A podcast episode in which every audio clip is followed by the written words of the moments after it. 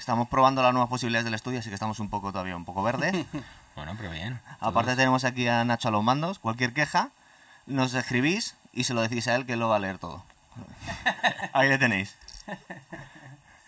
Y por fin, aprovechando que nos visita Pablo Iván al estudio ya por fin, nos vamos a meter un maratón de, de universo Marvel, ¿verdad? De, sí, bueno, en este caso del, del UCM, ¿no? Del universo cinematográfico de Marvel. Eso es. Que Marvel abarca tanto que de repente Ya ha superado a James Bond como saga, ¿no? todavía, bueno, la, la va a superar, obviamente. Pues James Bond estrena la 25, no sabemos cuándo, porque como están las Ya. cosas no sabe. Y Marvel va Y Marvel la- creo que hace la eh, Viuda Negra es la 22 o 23. Lo que pasa Se que el, año que viene eh, estrenan otras dos películas Claro. mínimo. Entonces, el año que viene ya la igualarán y. Sí, sí, vamos, sí. es que tienen previstas... Y no han metido a los mutantes. Yo estaba viendo hasta la fecha, tenemos 23. La última no la... La he visto casi toda, la última no la había visto, la de la última es la de Spider-Man. Sí. Sí. Que se ha estrenado hace nada, ¿verdad? Se ha estrenado...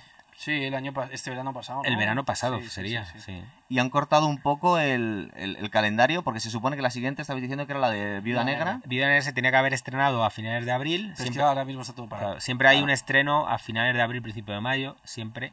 Sí. de Marvel y, y se ha tenido que retrasar. Claro. Y Los Eternos, que era la siguiente, que era pa- ahora para también octubre-noviembre, pues ¿Que habían cogido a Angelina Jolie, puede ser? sí, bueno, Sí, entre sí, sí. Gina Jolie, Salma Entre. Hayek, Kit. Harrington, tiene un reparto... Sí, sí, sí. No, es que ya, claro, ya todos quieren. Claro. No, no, Es- eh, es- es- Marvel ahora mismo es la referencia, es como decía Spielberg, es el, es el western de, de verdad, es verdad. 50-60, ahora es los superhéroes Es y Marvel tiene... Vamos a intentar, estamos discutiendo antes de empezar el programa cómo podíamos, cómo podíamos meterle mano, porque son 23 Abarcarlo. películas, para que no se nos junte con el desayuno aquí. ser muy difícil. Pero, entre otras cosas, tú me comentaste que esto era un poco como el confinamiento, que había- lo habían hecho por fases, es decir, que habían hecho tres fases de películas Sí. y que lo habían hecho por tandas. Es todo un plan. O sea, empezaron con Iron Man y empezaron a tirar. Y a ver, es que lo han hecho muy bien. Porque yo, por ejemplo, que soy muy friki de cómics, a mí en verdad me gusta más DC. Y me da rabia porque. Empieces así, ya se han No, desconectado todos los fans de Marvel, tío. No, o sea, me gusta más DC, pero no quiere decir que Marvel no me guste. Pero me da ¿Cómo que te gusta porque... Star Trek? Eso es como empezar el programa de Star Wars No, no, no, que al te revés. gusta más Más Star Star Trek. No, lo que voy a decir es, lo que voy a decir es, eh, o sea, Marvel me gusta mucho como lo ha hecho y me gustaría o me habría gustado que DC hubiese conseguido algo así. O sea, es que lo han hecho genial, de verdad. Es que, eh, o sea, Marvel ha conseguido, porque no sé tú, por ejemplo, qué opinas. Claro, pero- es que es lo que te íbamos a preguntar. La- simplemente la organización de las historias y cuadrar todas que las. es buenísimo. Es, es Eh, que es una auténtica locura, ¿verdad? es una locura, por un lado, yo siempre lo pienso, a ver, lo que han hecho es un hito, o sea, partiendo Sí, de sí, que sí, es un hito en la historia del cine que no, que no, vamos, que es imposible de, y que va a ser muy difícil de igualar, sobre todo por, ya no solo la cantidad de películas, que estamos hablando de 23 más todas las que había, que La coordinación, ¿verdad? acabarán haciendo 40 y pico, pero luego cuenta las series, porque también hay Sí, series... las de Netflix. Ahora, Claro. la- las de Netflix que a lo mejor las sacan del canon porque a lo Sí. mejor no les interesa, pero entre las de ABC, que son Agentes de S.H.I.E.L.D. y Agente Carter, más todas las que hacen para Disney Plus, que están rodando, al final el material es tan extenso que lo que han conseguido es eh, lo que soñábamos la gente cuando compraba cómics, que entras a una tienda de cómics y ves tantísimos cómics y dices, joder, cuántas historias, ¿no? Y de repente en el cine lo ha, lo ha logrado Sí, sí. que de repente tienes un abanico de, de historias, de personajes y que además todos comparten universo, que es, Mm. es lo interesante. Claro. Entonces, claro, por un lado dices, es que es un hito, pero por otro lado piensas, bueno, es que ya existía, es decir, no lo han inventado. Lo que han hecho Kevin Feige, que es el cerebro de esto, lo que pensó es, vamos a trasladar el cómic a lo audiovisual. Y, la verdad es que eso es algo que yo agradezco porque, o sea, joder, cuando, cuando tú tienes... eh, hay personajes de cómics que tienen a lo mejor 80 años. Superman, Batman, Lobezno, Spearman, tienen un montón de años. Entonces, a veces es lo que hablábamos antes, de te llega un productor que no tiene ni idea del cómic y dice, nah, yo lo voy a hacer mejor. Y se lo quiere, se quiere reinventar al personaje y realmente lo que está haciendo es reinventar a un personaje que lleva un proceso de ensayo-error editorial detrás de años y años y años y años y años. Está muy probado el producto. Y es como, decir. claro, es como, es como tú, una solamente de un productor queriendo reinventar algo, no va a ser mejor que todas las mentes que han hecho un proceso de ensayo-error bestial detrás. Por eso, eh, por ejemplo, cuando hicieron Lovendo Origen, que se reinventaban a Deadpool, fue un desastre. Y luego Ryan Reynolds, que el tío es fan del cómic de Deadpool, se hizo su propia versión, su propio corto, lo filtró. Y todos los fans diciéndole a Fox haz la peli, haz la peli, haz la peli. La peli es exactamente como el cómic. Entonces, lo que a mí, por ejemplo, me gusta de Marvel es que han prácticamente mimetizado a los personajes de cómics. No se han, no se han inventado cosas. no- o sea, es verdad que algunos les han dado otro giro, ¿vale? Eh. Pero incluso, por ejemplo, Nick Fury siendo negro es algo que ya es de los cómics, porque son de, es de los cómics de Ultimate, por ejemplo. Entonces, están- no la han metido como un pegote. Claro, es decir, no, eh, entonces están muy bien hechas, pero porque en parte han querido ir no a contentar a todo el mundo, sino principalmente y especialmente A los a fans. los fans. Es una peli Que que es está hecha para los fans. siempre. Y eso es lo que hace que los fans respondan y los fans sean pues, pues lo que son, fans. Entonces, eh, están muy, guay- eh, muy bien hechas. Y además, o sea, yo, por ejemplo, como, como persona que me gustan los cómics de DC, o sea, por- Otra en, vez. en DC, por ejemplo, tú tienes eh, tres, tres No personajes digas ya más. en, DC tú tienes tres personajes que son buenísimos, que son en plan la, la Santísima Trinidad, Trinidad, sobre todo Batman, que es como tienen 10, y luego todos los demás tienen como un 5, ¿vale? Y sin embargo, Marvel son todos más o menos como de 7, 8 y alguno que tiene un 10. Pero es que lo, lo maravilloso del mundo Marvel es que han conseguido que esos personajes de 7 o de 8 sean atractivos. Porque tú te ves la peli de Batman, o tú te ves. Pero que eh, le cambian el tono, porque para empezar, lo que te quería hablar es un poco de, de la, de la organización de, de todas las historias. Que están contadas cronológicamente. Que es Sí, decir, sí, sí. si las ves en el orden, pues en el que lo tengo yo aquí apuntado, básicamente no te pierdes nada desde un punto de vista Claro, cronológico. claro, claro. Es verdad que a veces te hacen flashback, pero más o menos Sí. está contada la historia. Más o menos. Lo, a- lo interesante de, de- que, que construye Kevin Feige es que, que marcan como una especie de línea temporal. Eh. Obviamente no lo tienen todo preparado porque es imposible. Ellos Pero están grabando varias películas a la vez, ¿verdad? Para cuadrarlas. Es decir, Pero tú no crees que tienen un plan, por ejemplo, para meter a los mutantes.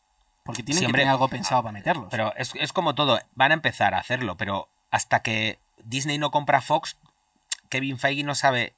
A ver, es como todo. Seguro mira, que estaban planeándolo, Piensa o que sea- antes de hacer. eh, cuando hizo Iron Man, Marvel todavía no era de Disney. claro, es verdad. Entonces, Disney compra Marvel.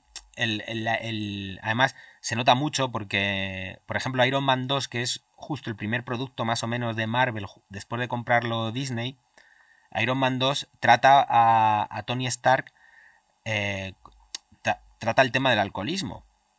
Y, en el fondo, de hecho, la primera secuencia en Iron Man, eh, que está cortada y es una escena eliminada, que la puedes ver en los extras, es él vomitando, porque Está, viene sí. de resaca y tal, y luego le ves con el traje borracho durante la película y le ves tal. Es una cosa. lo del donut Es un, es un elemento muy de los, de los cómics. de los cómics. sí, y que ahonda mucho en que, joder, que es un problema. Entonces, Iron. Eso en Iron Man 3 se transforma en ansiedad, ¿sabes? Ya empiezas Sí. como. Y se nota, por ejemplo, ahí la mano de Disney, en donde ciertas cosas Las, las quitan. sí. las, las Sí, van pero- tornando. Entonces, no, Kevin Feige no puede hacer el primer Iron Man y saber lo que va a pasar dentro de 10 años con Endgame. Claro. No lo saben. Porque ni siquiera sabe qué directores lo van a hacer, ni qué guionistas, ni nada. Lo único que van construyendo, diciendo, vamos a ver, si esto ha durado hace 60 años existe Marvel y han hecho los cómics y fueron creando y hicieron un universo, nosotros vamos a hacer, vamos Lo a mismo, trabajar sí, sí, sí. desde la misma perspectiva. Sabemos dónde queremos ir, sabemos más o menos si funciona el primer Iron Man y funciona Hulk y funciona Thor, nosotros lo sabemos porque los fans lo van a querer. Vamos a ir hasta el guantelete. Eso es una cosa Sí, que, que lo, que lo saben. De hecho, el, el primer Vengadores sale Thanos. Entonces ya, ya sabes que, Que que en el objetivo es el momento- guantelete. sí, sí, Lo que pasa es que no sabes exactamente cómo lo van a acabar hilando. Porque además cada vez entran directores nuevos, entra gente que tiene un concepto di- diferente. Entonces, Pero es todo mucho más uniforme, ¿verdad? Porque, por ejemplo, en, en el universo de DC es que han tenido que cambiar al protagonista de, de Batman. Y Steve Con estaba teniendo. Es que, a ver, yo aquí, por ejemplo, te iba a decir, no sé hasta qué punto de vista es bueno que digamos esto, pero yo es que creo que DC es que, es, un- es que Warner ahí es que han tenido demasiadas meteduras de pata en Yo me imagino, cosas. porque fíjate, el, el único actor que cambia es de la segunda película Hulk, que cambian el, el actor, que cambian a Edward Norton por, sí, por Mark bueno, y a, y a, y a Don Cheadle, que, Ah, que sí, es al- War al- Machine. sí, War Machine, Máquina de Guerra, el que sale en Iron. Man, que es, Roddy, que es el Roddy amigo. es- también es un actor que cambian. Sí, sí, sí. y es ese también tiene un. Tiene pero un- que tiene muchísimo mérito, con tantísimos actores. Aparte que luego estaba, me he visto unas cuantas para preparar el programa, no me he visto la 23, pero casi. Y, y me estaba dando cuenta que prácticamente todos los actores la maratón de verdad. imprescindibles de Hollywood están. Porque es que está sí, sí. Anthony Hopkins, está Michael No, Douglas, no, están todos. todos. Es que, es que tú, piensas que tú empiezas a ver los repartos de las 21 Tres películas, películas. claro, y dices, hostia, es que Claro, es que está hasta Robert Redford. Es que, Es sí, sí, es que- es es insultante no estar, En porque todo- toda la persona que es alguien ha salido de. Claro, algún y, luego, papel. y luego lo que viene, quiero decir, es que lo, lo- lo que viene es todavía mucho más grande. Y además, si, si hablar de Sony, porque claro, el- además hablamos de Hito, el Hito ya no es que tú eres el dueño de todo, es que es la primera vez que dos productoras, o sea, dos cosas como Disney y Sony se tienen que poner de acuerdo para compartir consiguen. un personaje en producciones propias y... Y la otro. dificultad que tiene que tener atar a estos actores, pues son los, los actores más, más potentes de Claro. Hollywood y tenerlos Hombre. atados por contrato a todos. Claro, los, Sí, sí, sí. pero esos son contratos millonarios que tú claro. firmas con, dices, Claro. cinco pelis. Porque tú esto lo sabes, es que es el único actor que cambia. Yo estaba convencido que, en mi cabeza, yo estaba convencido que Mark Ruffalo tenía su película de Hulk. No. Y yo estaba, no. porque estaba asociando, bueno, Eric Bana tuvo su Hulk, Edward Norton ha tenido su Hulk, ¿y dónde está que no recuerdo la película de Mark Ruffalo? quizá han que pensado que a lo no. mejor. No pueden hacerlo Claro. porque eh, los derechos de Hulk en el cine pertenecen a Universal. Entonces, eh, Marvel no puede hacer una película solo de Hulk o que se llame Hulk o protagonizada por Hulk Claro. Porque si no tiene que llegar a un acuerdo con Universal. Es que, ¿sabes qué pasa? Que cuando. O sea, cuando Marvel no había sido comprado por, por Disney, dieron derechos a muchas productoras. Y hay que, por ejemplo, los derechos de eh, los Cuatro Fantásticos, los X-Men y Spearman se los dieran. Bueno, Spearman era, era Sony, Sony. pero se los dieron a Fox. Y de hecho, hay, hay siempre pufos porque, por ejemplo, en los parques de atracciones de Disney. Eh, creo que no podían tener algunos personajes de Marvel, pero en Europa sí. Claro, es que las batallas legales Es aquí luego te explican muchas cosas. Es que, por Bueno. ejemplo, es como con Warner. Aquí, por ejemplo, en el parque de la Warner, tú tienes a Batman y Superman y demás, pero en Estados Unidos los derechos de eh, los personajes disfrazados de Warner no son de Warner Bros. Los tiene, no sé si son los parques que son los Six Flags o algo así. Sí, Entonces es como que tienen siempre Pero- una de esta Y, con y- los... y Pero para ta- llevar un mínimo de orden, vosotros sabéis, ahora que te estamos preguntando las, las idiosincrasias de, de todo este reparto, ¿por qué no está Edward Norton repitiendo como Hulk y cogieron a, a otro actor? Eh, en principio se supone porque es, es un actor que, que no...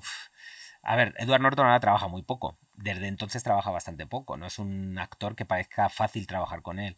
Entonces, en productos como estos, en el que... Quiero saberlo, tío. Sí, no, ¿Qué primero, pasó con él? Es el único primero- que desaparece. de primero, que no, primero que no funcionó muy bien la película. La película no fue mm, lo que se esperaba. O sea, no fue Iron Man, obviamente. Y entonces no lo no veían que, que había que darle otro. Entre que el Es que- actor es no que de hecho creo que funcionaba. las de Eric Bana son más famosas aún. Sí. La de Eric Bana, sí, claro. Eso, pero porque además Eric Bana no hizo dos, por lo menos. no hizo la de Lee. una. Sí. Vale. Es que nos hemos, estamos todos perdidos con las pelis de Hulk. A mí me pasa Hulk, lo mismo, no el sabía. increíble Hulk y luego esas películas que realmente Luego los Vengadores. ahora Marvel está disfrazando un poco eh, la- las tramas de Hulk en sus, Películas en para sus películas. sí. Por ejemplo, Thor Ragnarok es una especie de mini adaptación Sí, de, ahí- de Planet Hulk. Que Sí. realmente Planet Hulk, claro, molaría mucho verlo. Lo que pasa es que, claro, No Marvel no puede hacerlo, claro. por, por el tema de los derechos de, de Universal. Pero así está muy guay adaptada. Y, y Ragnarok a mí me, me encantó. Sobre El todo el cambio de la- la- la- estético que le dan a Thor. Está muy chula. Esa Está, muy guapo. Además, bueno, vamos a ver, por partes que tengo aquí, básicamente son dudas que voy a ir preguntando Claro. por sabéis más. La primera fue Iron Man, a mí Sí, me encantó, de hecho, luego os puedo preguntar, si nos vamos a acordar de la 23, cuáles son vuestras preferidas. A mí, no sé decirte cuál la que más, pero a mí Iron Man, aparte que era mi superhéroe preferido toda la vida, el que más me gustaba. A mí me encanta. Y fíjate que me gustaban los cómics de Iron Man, pero no me imaginaba un, un Iron Man tan bueno como el que nos hizo Robert Downey Jr. Es que bueno, que ha renacido con esa película. Porque ese tío estuvo en la cárcel. o sea, bueno, tú lo sabrás mejor Sí, que sí, yo. es- o es- sea, es- En los 80 era amiguete de Mike Tyson, que no Sí, era sí. muy buena influencia precisamente. tío decir- ha renacido. Además, es el que más cobra, ¿no? Del universo. es el actor mejor pagado del Claro. mundo. O sea, del planeta. Ya no solo de Marvel. El, renacimiento que ha tenido ese tío. Pero, a ver, fue, es uno de los, es probablemente el, el gran acierto, porque Iron Man es el motor del UCM. Entonces, si Iron Man no funcionaba, Claro. eh, no, lo demás no iba a funcionar. Eh, Marvel lo que hizo, Kevin Feige lo que hizo fue saber que había potencial. Marvel, Marvel en los 90 estaba arruinada, entonces para, para poder subsistir lo que hicieron fue vender, malvender los derechos Sí. de sus personajes a distintos Que, perdona, estudios. Kevin Feige es Happy. No, ese es John Favreau. Vale, pero Kevin la primera Feige es- peli no la hizo, la primera película de Iron Man no la dirigió Sí, la John Jon Favreau. Favreau, Vale, sí. vale, pero estaba Kevin Feige detrás. Kevin Feige es el productor, es el vale, cerebro que ahora No- mismo no me acordaba de le eso. acaban de dar todo el control. O sea, es Sí, decir, le han dicho, toma. él es el, Sí, él sí. es el cerebro del UCM. Él es el, el- el Que es el, responsable de. es el de señor que este que tiene como perilla, pelirroja, siempre va, como calvo, no, siempre va con, con gorra. Ah, vale, vale, vale, vale, ya sé quién es, ya, ya, ya le pongo cara. Ya Que- le pongo cara. Le Kevin- estaba confundiendo con otro, vale. Kevin vale. Feige es el Sí, sí, cere- sí. o sea, ahora mismo es el CEO más importante. De hecho, Disney, al ver que Star Wars lo está perdiendo porque Joder, tal, lo, ha perdido. lo Lo, lo ha perdido. le han, le han- sea, menos lo con el hundido. le han encargado, es genial. claro, le han encargado una nueva trilogía a él, Claro. a ¿De Kevin Star Feige. Wars? Sí, pero ya no, ya no puede. O sea, ¿qué van a hacer? ¿El 7, 8 y 9 otra vez? Ya con- No, bueno, es Han el perdido a Leia. Es como universo ya no, Star lo- Wars. ya no hay quien salve Pero para no, que pero si es que realmente Star Wars Qué desastre. Lo que pasa es que con estas películas pasa un poco como, como con las, pe- las películas que tenemos cariño de los 80 cuando éramos jóvenes. Ya. Muchas veces no sabes muy bien. Pero por bueno, ejemplo, espérate a ver si- qué si hacen con el nuevo Indiana Jones. ¿eh? pero por ejemplo, Marvel. La cuarta fue un desastre, tío. estas películas de Marvel tienen precisamente todo lo que es el cine de los 80. Sí, sí, sí. ¿Verdad? Y es, y es uno de los éxitos. De hecho, no lo esconden.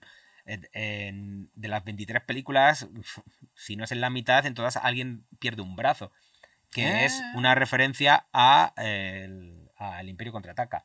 ¿Ah, Que- sí? y no no Ah, lo sí, primera- esconden. Primera vez que me ¿te joder, parece? no había pensado eso. Sí, No además, caído en eso. si, si te Eso es fijas, leer entre líneas si y te lo más fijas, sí, sí, pasa muchísimo. eh, Ellos no lo esconden y muchas veces hacen incluso en Civil War hay un momento Coño, en que cuando es- por ejemplo tienen la estrella de la muerte hecha en Lego. Sí, Básicamente cae. toda, claro. toda la música, si lo pensáis, si no es de los sí. 80, está entrando en los 90, pero está basado Ya. en esa, en esa época uno, dorada, uno claro. de los chistes Joder, la de, la Capitana Marvel cuando cae en un blockbuster. Claro, esos son los 90 Sí, que está perfectamente. Sí, y en, sí. en Civil War, uno de los, mis chistes favoritos de Civil War es eh, cuando Spider-Man les dice, tengo una idea, ¿os acordáis de, de esa película antigua, Ah, sí, El Imperio contraataca? Entonces le dicen, pero, mm, ¿sabes cuántos años tiene? Sí, sí, este sí, sí, sí, sí, Bueno, habla de una película antigua. O sea, son muy autoconscientes. Y entonces hace- hay mucha referencia al cine de los 80 y al cine de los 90. Y el fan, eso, aunque no lo parezca, encanta, claro. lo- Pero lo- algunos, superhéroes, los, te voy a decir los, los, los que tengo yo más conocimiento, los que recuerdo. Por ejemplo, de eh, Iron Man, Tony Stark. ¿Se oye bien? Sí, se Sí, está hay como interferencia. algo. Debe ser el teléfono o algo. No hemos apagado todos el teléfono. Yo lo tengo en moda bien, a ver. Creo que ha sido justo ahora cuando lo has apagado. Ahora ya está. Eh, todo el rollo de que le gusta el, heavy metal a Tony Stark, Bueno, por es ejemplo, que- eso es no venía banda ningún lado. es ACDC. Las ACDC es Black Sabbath, pero bueno, es que Black Sabbath tenía que ser Black Sabbath porque es la canción de Iron Man. Ya. Pero eh, de hecho Está está, muy bien escogida, pero en- está muy guay De hecho, ahí, en la última de Spider-Man, que, ha- que hay un momento en el que John Favreau. Que, a ver, si tú te fijas, si tú analizas un poco el UCM y ves que hay ese tipo de cosas, hay un momento en el que el motor de, de estos 10 años de Marvel ha sido Iron Man, es como el, el personaje central, ¿no? Sí, sí, sí. Sí, porque aparte, si ves la cronología, es la primera de Iron Man, la segunda de- del Increíble Hulk y la tercera es otra vez Iron Man. Iron es Man decir, lo 2. debían tener. Y, y en este caso estaban siguiendo el calendario que tenían establecido. O sea, sabían que querían empezar por Iron Man. Claro, Sí, sí, sí. a machacarlo, además. sobre todo porque era el único del que tenían los derechos propios Ah, que vale. eran más atractivos. Quiero decir, los X-Men pertenecían a Fox, Claro. Cuatro Fantásticos pertenecían a Fox, Spider-Man pertenecía a Sony. De todos los personajes que Marvel eran propios, los únicos que tenía era Iron Man, era el con el que si hubieran tenido otro habrían arrancado con otro, obviamente, pero decidieron arrancar con Iron Man. Entonces ahora el plan de Marvel, obviamente, es que el centro del nuevo, eh, de los próximos 10 años sea Spider-Man. Ah, Eh, sí. quieren hacer su propio Harry Potter. Es decir, que, que el personaje, el espectador crezca Con el personaje. y, vea, y vea cómo va creciendo el personaje. Igual que tú en Harry Potter ves a un niño pequeño, a a Daniel Radcliffe, y cómo termina, con Spider-Man el concepto es el mismo. Cogen a, a alguien que además es su padrino, es Tony Stark. Entonces, en la última de Spider-Man hay un momento en el que, con Tony Stark ya muerto, John Favreau, que es encima el director del primer Iron Man, le dice, eh, le ve y ve a un Tony Stark pequeño, o sea, Sí, sí, sí, joven, sí, que está construyendo igual que es un genio, que es que cuando está en el avión. y que encima es un héroe. Haciéndose el traje. Y eso es. Eso Entonces, es. ese punto. Además, a mí me, yo creo que el actor de Spider-Man, porque hemos tenido unos cuantos, ¿verdad? Eh, Sí, pero a este mí- debe ser a el mí este- tercero, por lo menos. A este, este es el que más me gusta, técnicamente ¿eh? es el más realista.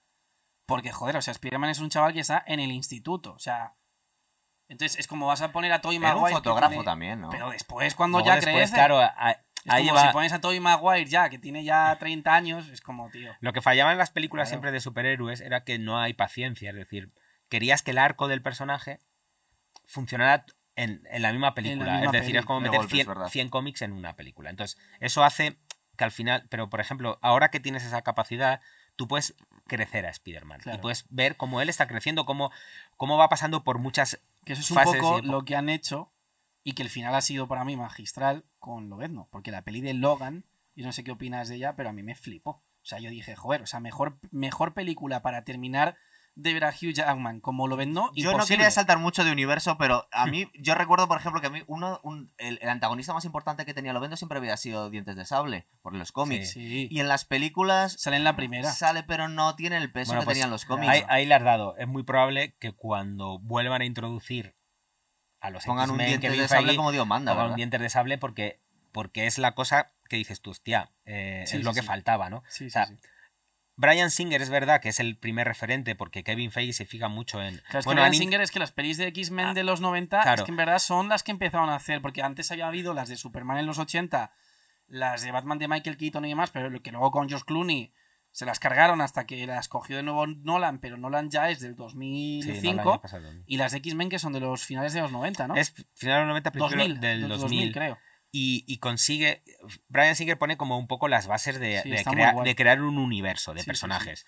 Y eso, eso es que de X-Men hay un universo. de hecho, claro. incluso el, el, el Spider-Man de Sam Raimi ya em- quiso coquetear con el hecho de compartir universo por culpa de los X-Men. De hecho, eh, hay frustrado, creo que en aquella época había una peli del Castigador que... No, es que hay varias pelis de Castigador pero que son justo- muy malas. pero justo Hizo en esa- uno Dolph Lundgren, Just- Iván sí, Drago, just- hace justo, muchos años. justo en esa época eh, había un actor que estaba haciendo el castigador. Se pensó ya introducirlo, aunque fuera a modo de cameo, introducirlo en, en Spider-Man. No, Incluso hablaron. hacer, no llegó a hacer del castigador el actor este que hace de Tito Pulo en Roma. Sí, sí, pero eso es en otra peli que hay que Es es, que ha habido como más de serie B. Claro, pero Ha habido tres. El, el que hice él.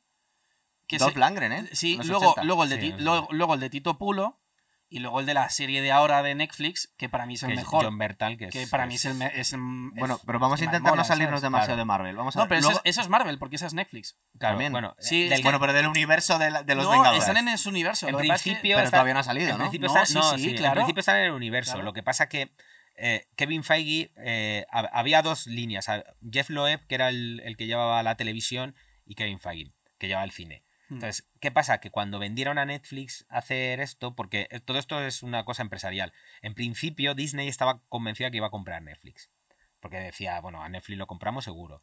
Entonces, no tenía ningún problema en que el UCM, lo que estaban haciendo en el cine, hicieran series series. que estuvieran relacionadas con el Y UCM. justo para esas series cogieron a personajes que son más violentos de lo que el arco de las pelis de Marvel puede Entonces, mostrar. ¿me estáis diciendo que van a meter más héroes todavía en el Ya lo- universo? ya los en hay. teoría los hay. Lo que pasa Pero que no están, ¿no? En series. O sea, Ah, bueno, en series. Mira, vale. tú tienes- hablando, estamos hablando de las en el, universo vale. Marvel, en, el, univers- en el universo Marvel tienes personajes que por su extrema violencia no tendrían sentido que los pusieran en las pelis. Porque el castigador, pues hombre, si ya dicen que, si él por ejemplo ya ha dicho que mete en mano para evitarlo el alcoholismo, no te van a meter a un tío que va reventando a peña con metralletas. Pero ¿no O- crees que también tiene que ver con lo poderoso que es un héroe comparado con otro? Porque cuando vemos, No, por ejemplo, son, los que son Vengadores... más oscuros. Vale, pero cuando vemos los Vengadores, por ejemplo, está, no, yo es que las veo todas en inglés, pero eh, ¿cómo se llama? Ojo de Halcón y claro. Ojo de Halcón y, y- Black Widow. Esas Claro. dos, en realidad, Sí, son como eh, más... es que bueno, son muy pero les meten una De- de historia hecho, personal. Sí, pero aún así te digo Que que en las escenas de combates, de las Sí. cuando tienen combates contra extraterrestres, contra semidioses, hay, eh, hay seres súper poderosos y estos dos pobrecitos disparando Sí, sí, calibre. flecha, ¿eh? Claro, una cosa que dan un poco de Ya, lástima. pero verdad. el castigador no da esa imagen. No, pero no deja de, castigador no deja una de, imagen mucho más pero chunga. no deja de disparar pistolas. Ya, pero que es lo que decir, digo no que- es Thor, ni Hulk, Ya, ni Iron Man. pero yo no lo veo tanto por ese sentido, sino yo lo veo más, mm, no sé tú qué opinas, en el sentido de que son más oscuros. Porque tú tienes el O son castigador, las dos cosas. o la- no necesariamente, porque tú luego, por ejemplo, tienes Jessica Jones, que es una piba que es súper fuerte, que, que puede supuestamente volar en los cómics y que te es, mete un guan- es- es alcohólica y promiscua. te mete una guaña y te transpone a Marte. Pero claro, es una tía que es una alcohólica, que, que, que es súper y que depresiva. no quiere y que no quiere ser una Pues heroína. fijaros, claro. yo tenía la percepción que simplemente eh, no querían meter más personajes que sus poderes fueran poquita cosa. No, no, no. no. No, no, No, porque- porque, por ejemplo, hay una serie también de las de Netflix de Luke Cage, que Luke Cage es el primer superhéroe negro que hubo. De hecho, Nicolas Cage es Nicolas King Coppola, porque es el sobrino de Coppola. Y se puso ese Se puso por, eso. por ese tío, y ese tío es como que tiene súper invulnerabilidad. Vamos, de hecho, en la, en la serie le disparan con metralletas y tiene luego la sudadera agujereada. O sea, que es como le podían haber metido perfectamente en una peli de Marvel, eh, reventándose a bichos. Lo que pasa es que tienen un perfil más oscuro. ¿Por qué? Porque Luke Cage en los cómics en algún momento se convierte en el capo del Bronx. Sí, la- la- Igual que Daredevil se convierte en el la, capo de... la- la idea de esos personajes ninjas. era que en un momento dado sí interactuaran con el cine. Claro. Por ejemplo, la primera serie que sale relacionada con el UCM es Agentes de Shield, que están ahora en la séptima temporada. Hmm. Agentes de Shield que eh, es con el Colson. a, que es Phil Coulson, que es un personaje que le ves en Vengadores, que muere en Vengadores Eso y luego es. le resucitan para la serie. Eh, Que no en, estaba muerto en verdad. en esa serie sale... Ah, no. No, No no, está estaba muerto o le no, es muerto, es muerto y le resucitan con tecnología Ah, alienígena. vale, vale. La cuestión es que eh, Samuel L. Jackson sale en la primera temporada de Agentes de S.H.I.E.L.D. Eh, Sif, que es eh, una de las guerreras de Thor, sale en la segunda temporada de Agentes de S.H.I.E.L.D. Sí. La, cómo termina Thor el mundo oscuro, que es la segunda película de Thor, Agentes de S.H.I.E.L.D. comienza en, En el mismo escenario, en el mismo decorado, aprovechando cómo se rodó Thor. Es decir, Claro, sí, sí, la serie ya estaba brutal, Lo que pasa que, que, Kevin Feige quería tener todo el control, intentó, mm, no como aparte. De hecho, eh, hay un momento en el que termina eh, una, una temporada de la gente de Chill que es hemos encontrado la guarida de de, de- es que no, me acuerdo del, del este y hay que llamar a los Vengadores y los Vengadores la era de Ultron comienza En ese momento. a los Vengadores y es y ha dado paso una serie a eso. Sí, Con sí, sí. Netflix querían lo mismo. Lo que pasa es que Kevin Feige no, no le gustaba lo que hacía Jeff Loeb. Entonces Kevin Feige quería tener Pues, el Bueno, pero es que no me, quiero, curiosamente- no me quiero dejar ninguno, luego volvemos No, a estos. un- a te- mí- termina, a mí, curiosamente, eh, joder, o sea, mm, como fan de los cómics, Jeff Loeb me parece eh, de los mejores escritores. Yo le conozco personalmente, no por Marvel, sino por DC, pero tú, por ejemplo, conoces el, el largo Halloween, Sí. Dark Victory. Mm. Es brutal. Es A de ver, los mejores Os tengo arcos que hacer un inciso aquí. ¿Qué es lo que pasa? Que hay, hay autores que son crossover, que saltan de No, un no, no, a otro. no, no, no, no, no. El tema es eh, Jeff Loeb, que es el que ha cogido Marvel para hacer las series de Marvel en Netflix, ¿Sí? ¿vale? Es un tío que es escritor de cómics. Entonces, antes de que le haya contratado Marvel, él como escritor de cómics ha trabajado tanto con Marvel como con DC. Yo le conozco personalmente de DC porque es un tío que ha escrito de los mejores cómics para mí personalmente de Batman, que son El Largo Halloween y la continuación que es Dark Victory. Eh, y el tío me parece brutal. Y de hecho, em, no sé hasta qué punto eh, ha tenido influencia en la dirección, pero por ejemplo, para mí, eh, si bien Puño de Hierro, Luke Cage y demás no me gustaron, Daredevil me parece una pasada como serie. Me encanta, o sea, me parece brutal. Y de hecho, el mejor Punisher para mí no es el que sale en la propia serie de Punisher, sino cuando aparece en la segunda temporada de Daredevil haciendo como medio de villano antihéroe que dices, ¿qué coño es eso? Vale, pero ¿Sabes? escucha, Jorge, vamos a intentar dejarlo en las películas porque sí, si no, sí, no no vamos de... no- entonces nos vamos aquí el lunes. Después, eh, no es que quiero ir una por una, pero es que tampoco me las quiero dejar fuera. La cuarta fue Thor. Sí. Eh, yo estoy recordando que algunos personajes me estaban... Aquí, en la cuarta película ya me empieza a dar la sensación que algunos personajes están un poco caricatur- caricaturizados, por lo menos al principio. Es decir, cuando, cuando nos Thor- presentan a Thor al principio, Mm, Empieza muy un poco muñequita, pringadete, ¿verdad? sí. esa De hecho, luego un lo han muy arrogante. Porque, joder, eh, o sea, Thor empieza siendo como muy fluffy. De hecho, al principio tenía una peluca, ni siquiera era el tío con el pelo largo. Y luego, en cambio, en Ragnarok le meten ya un cambio mucho más oscuro. Y luego el cambio ya definitivo es cuando aparece en la de. En la última peli que aparece gordo, que es como ya es, el, Sí. es, es la, es la hostia. Yo aquí tenía, tenía una duda. En- creo que es en la segunda peli- es en la segunda o la tercera cuando pierde un ojo. Y aparte ya nos da la imagen de Odín, que Eh, su padre le sí, falta un ojo. Sí. Pero en la, la última de los Vengadores vuelve a tener el ojo, ¿verdad? O algo por el estilo, lo había recuperado. Porque se pone un, se supone que se pone un ojo. Sí, porque, le fa- porque tenía, tenía la momento, pupila ¿verdad? como de otro color, ¿verdad? Mm. Sí. Bien. La, la cuestión, es- por ejemplo, Thor, ahí ves dónde están, dónde hay muchos cambios. El primer Thor, claro, Kevin Feige, por ejemplo, el Thor lo, la dirige Kenneth Branagh, Sí. que, no, que es un un director, director de otro tipo de películas. como, como dice mucha, como, como Sí. todo el mundo habla, es un director de Shakespeare, ¿no? Entonces, ¿qué, qué pensaban con, Bueno, con- mira en Dunkirk, la escena. Claro. La escena de Dunkirk de el momento de tensión.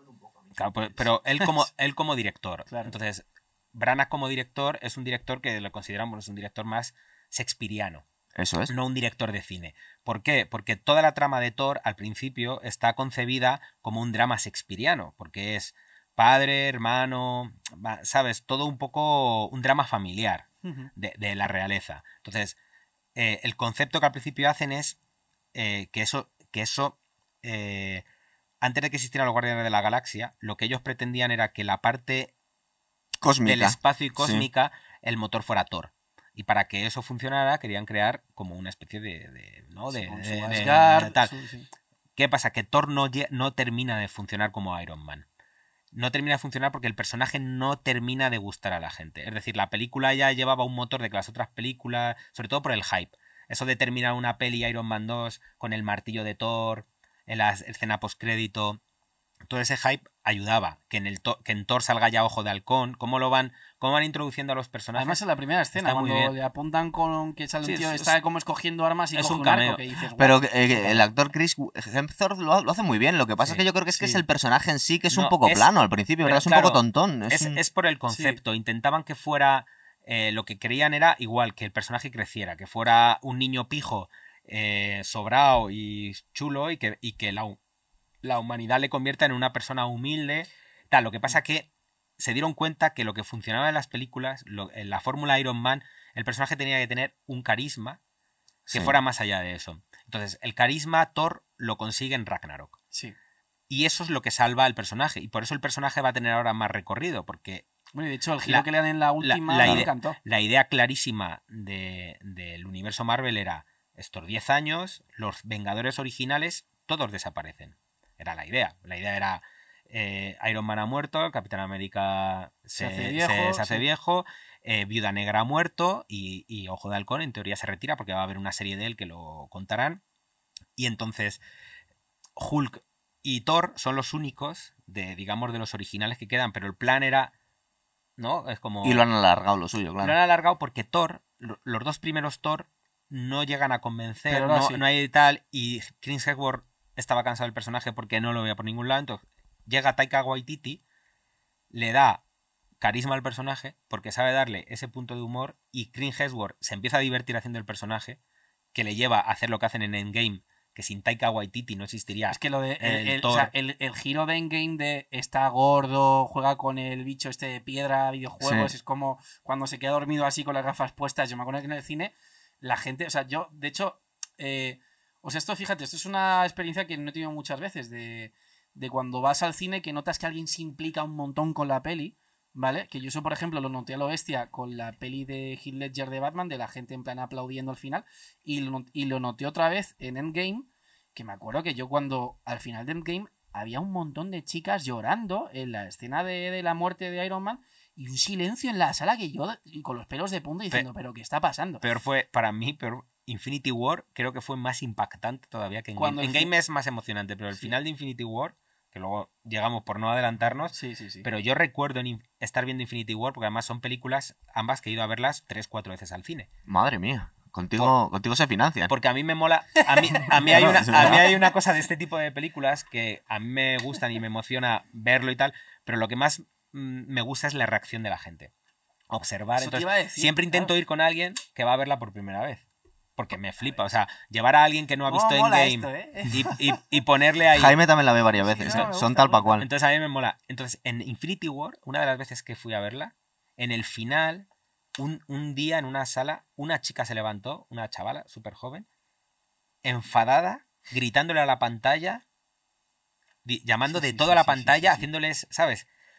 No podéis hacer esto, no sé, qué", ¿sabes? Como Sí, indignadísima. indignadísima, ¿sabes? Como realmente digo yo. Esa es la reacción que buscaban. Es que Claro, es como lo, lo- que lo- sí. lo- Sí, sí, lo- sí, lo sí. logran, Sí, quiero sí, decir, sí, sí, porque sí. yo, joder, ya sabes los cómics y sabes que no va a pasar nada, porque como sabes que va a haber otra película Claro. que, que van, a, van a solventarlo, van Además, a la gente lo Spider-Man- sabía, pero la gente decía, pues va a palmar el Capi, no, pues va a palmar este. Bueno, Bueno, yo voy a volver un poco, a- un poco al hilo. Como luego se va solo, os, os sujeto de vez en cuando. Claro. Una curiosidad que tenía, tenía yo aquí, igual que te pregunto lo de Edward Norton, ¿qué pasa con Natalie Portman? Es decir, le dan un papel que es muy poquita cosa para el universo. Es, es una actriz de las más potentes que hay ahora mismo y si la comparas, por ejemplo, con Scarlett Johansson, que son... No tiene nada que ver lo que hace una y otra, pero han ido un poco en paralelo las dos carreras de las dos. Tiene un personaje que casi no sale. Y de hecho la cambiaron, porque eh, no sé si es en la segunda peli, cuando sale. Hay una peli en la que sale Thor dándole un beso y ella no se le ve la cara, sale de espaldas y era la mujer de Thor, o sea, la mujer de Chris Hemsworth, Elsa Pataki, con una peluca. ¿Ah, sí? Mm. Sí. Madre mía. La Conocimiento cosa- friki, claro, muy bien, muy bien. La cosa de Natalie Portman es,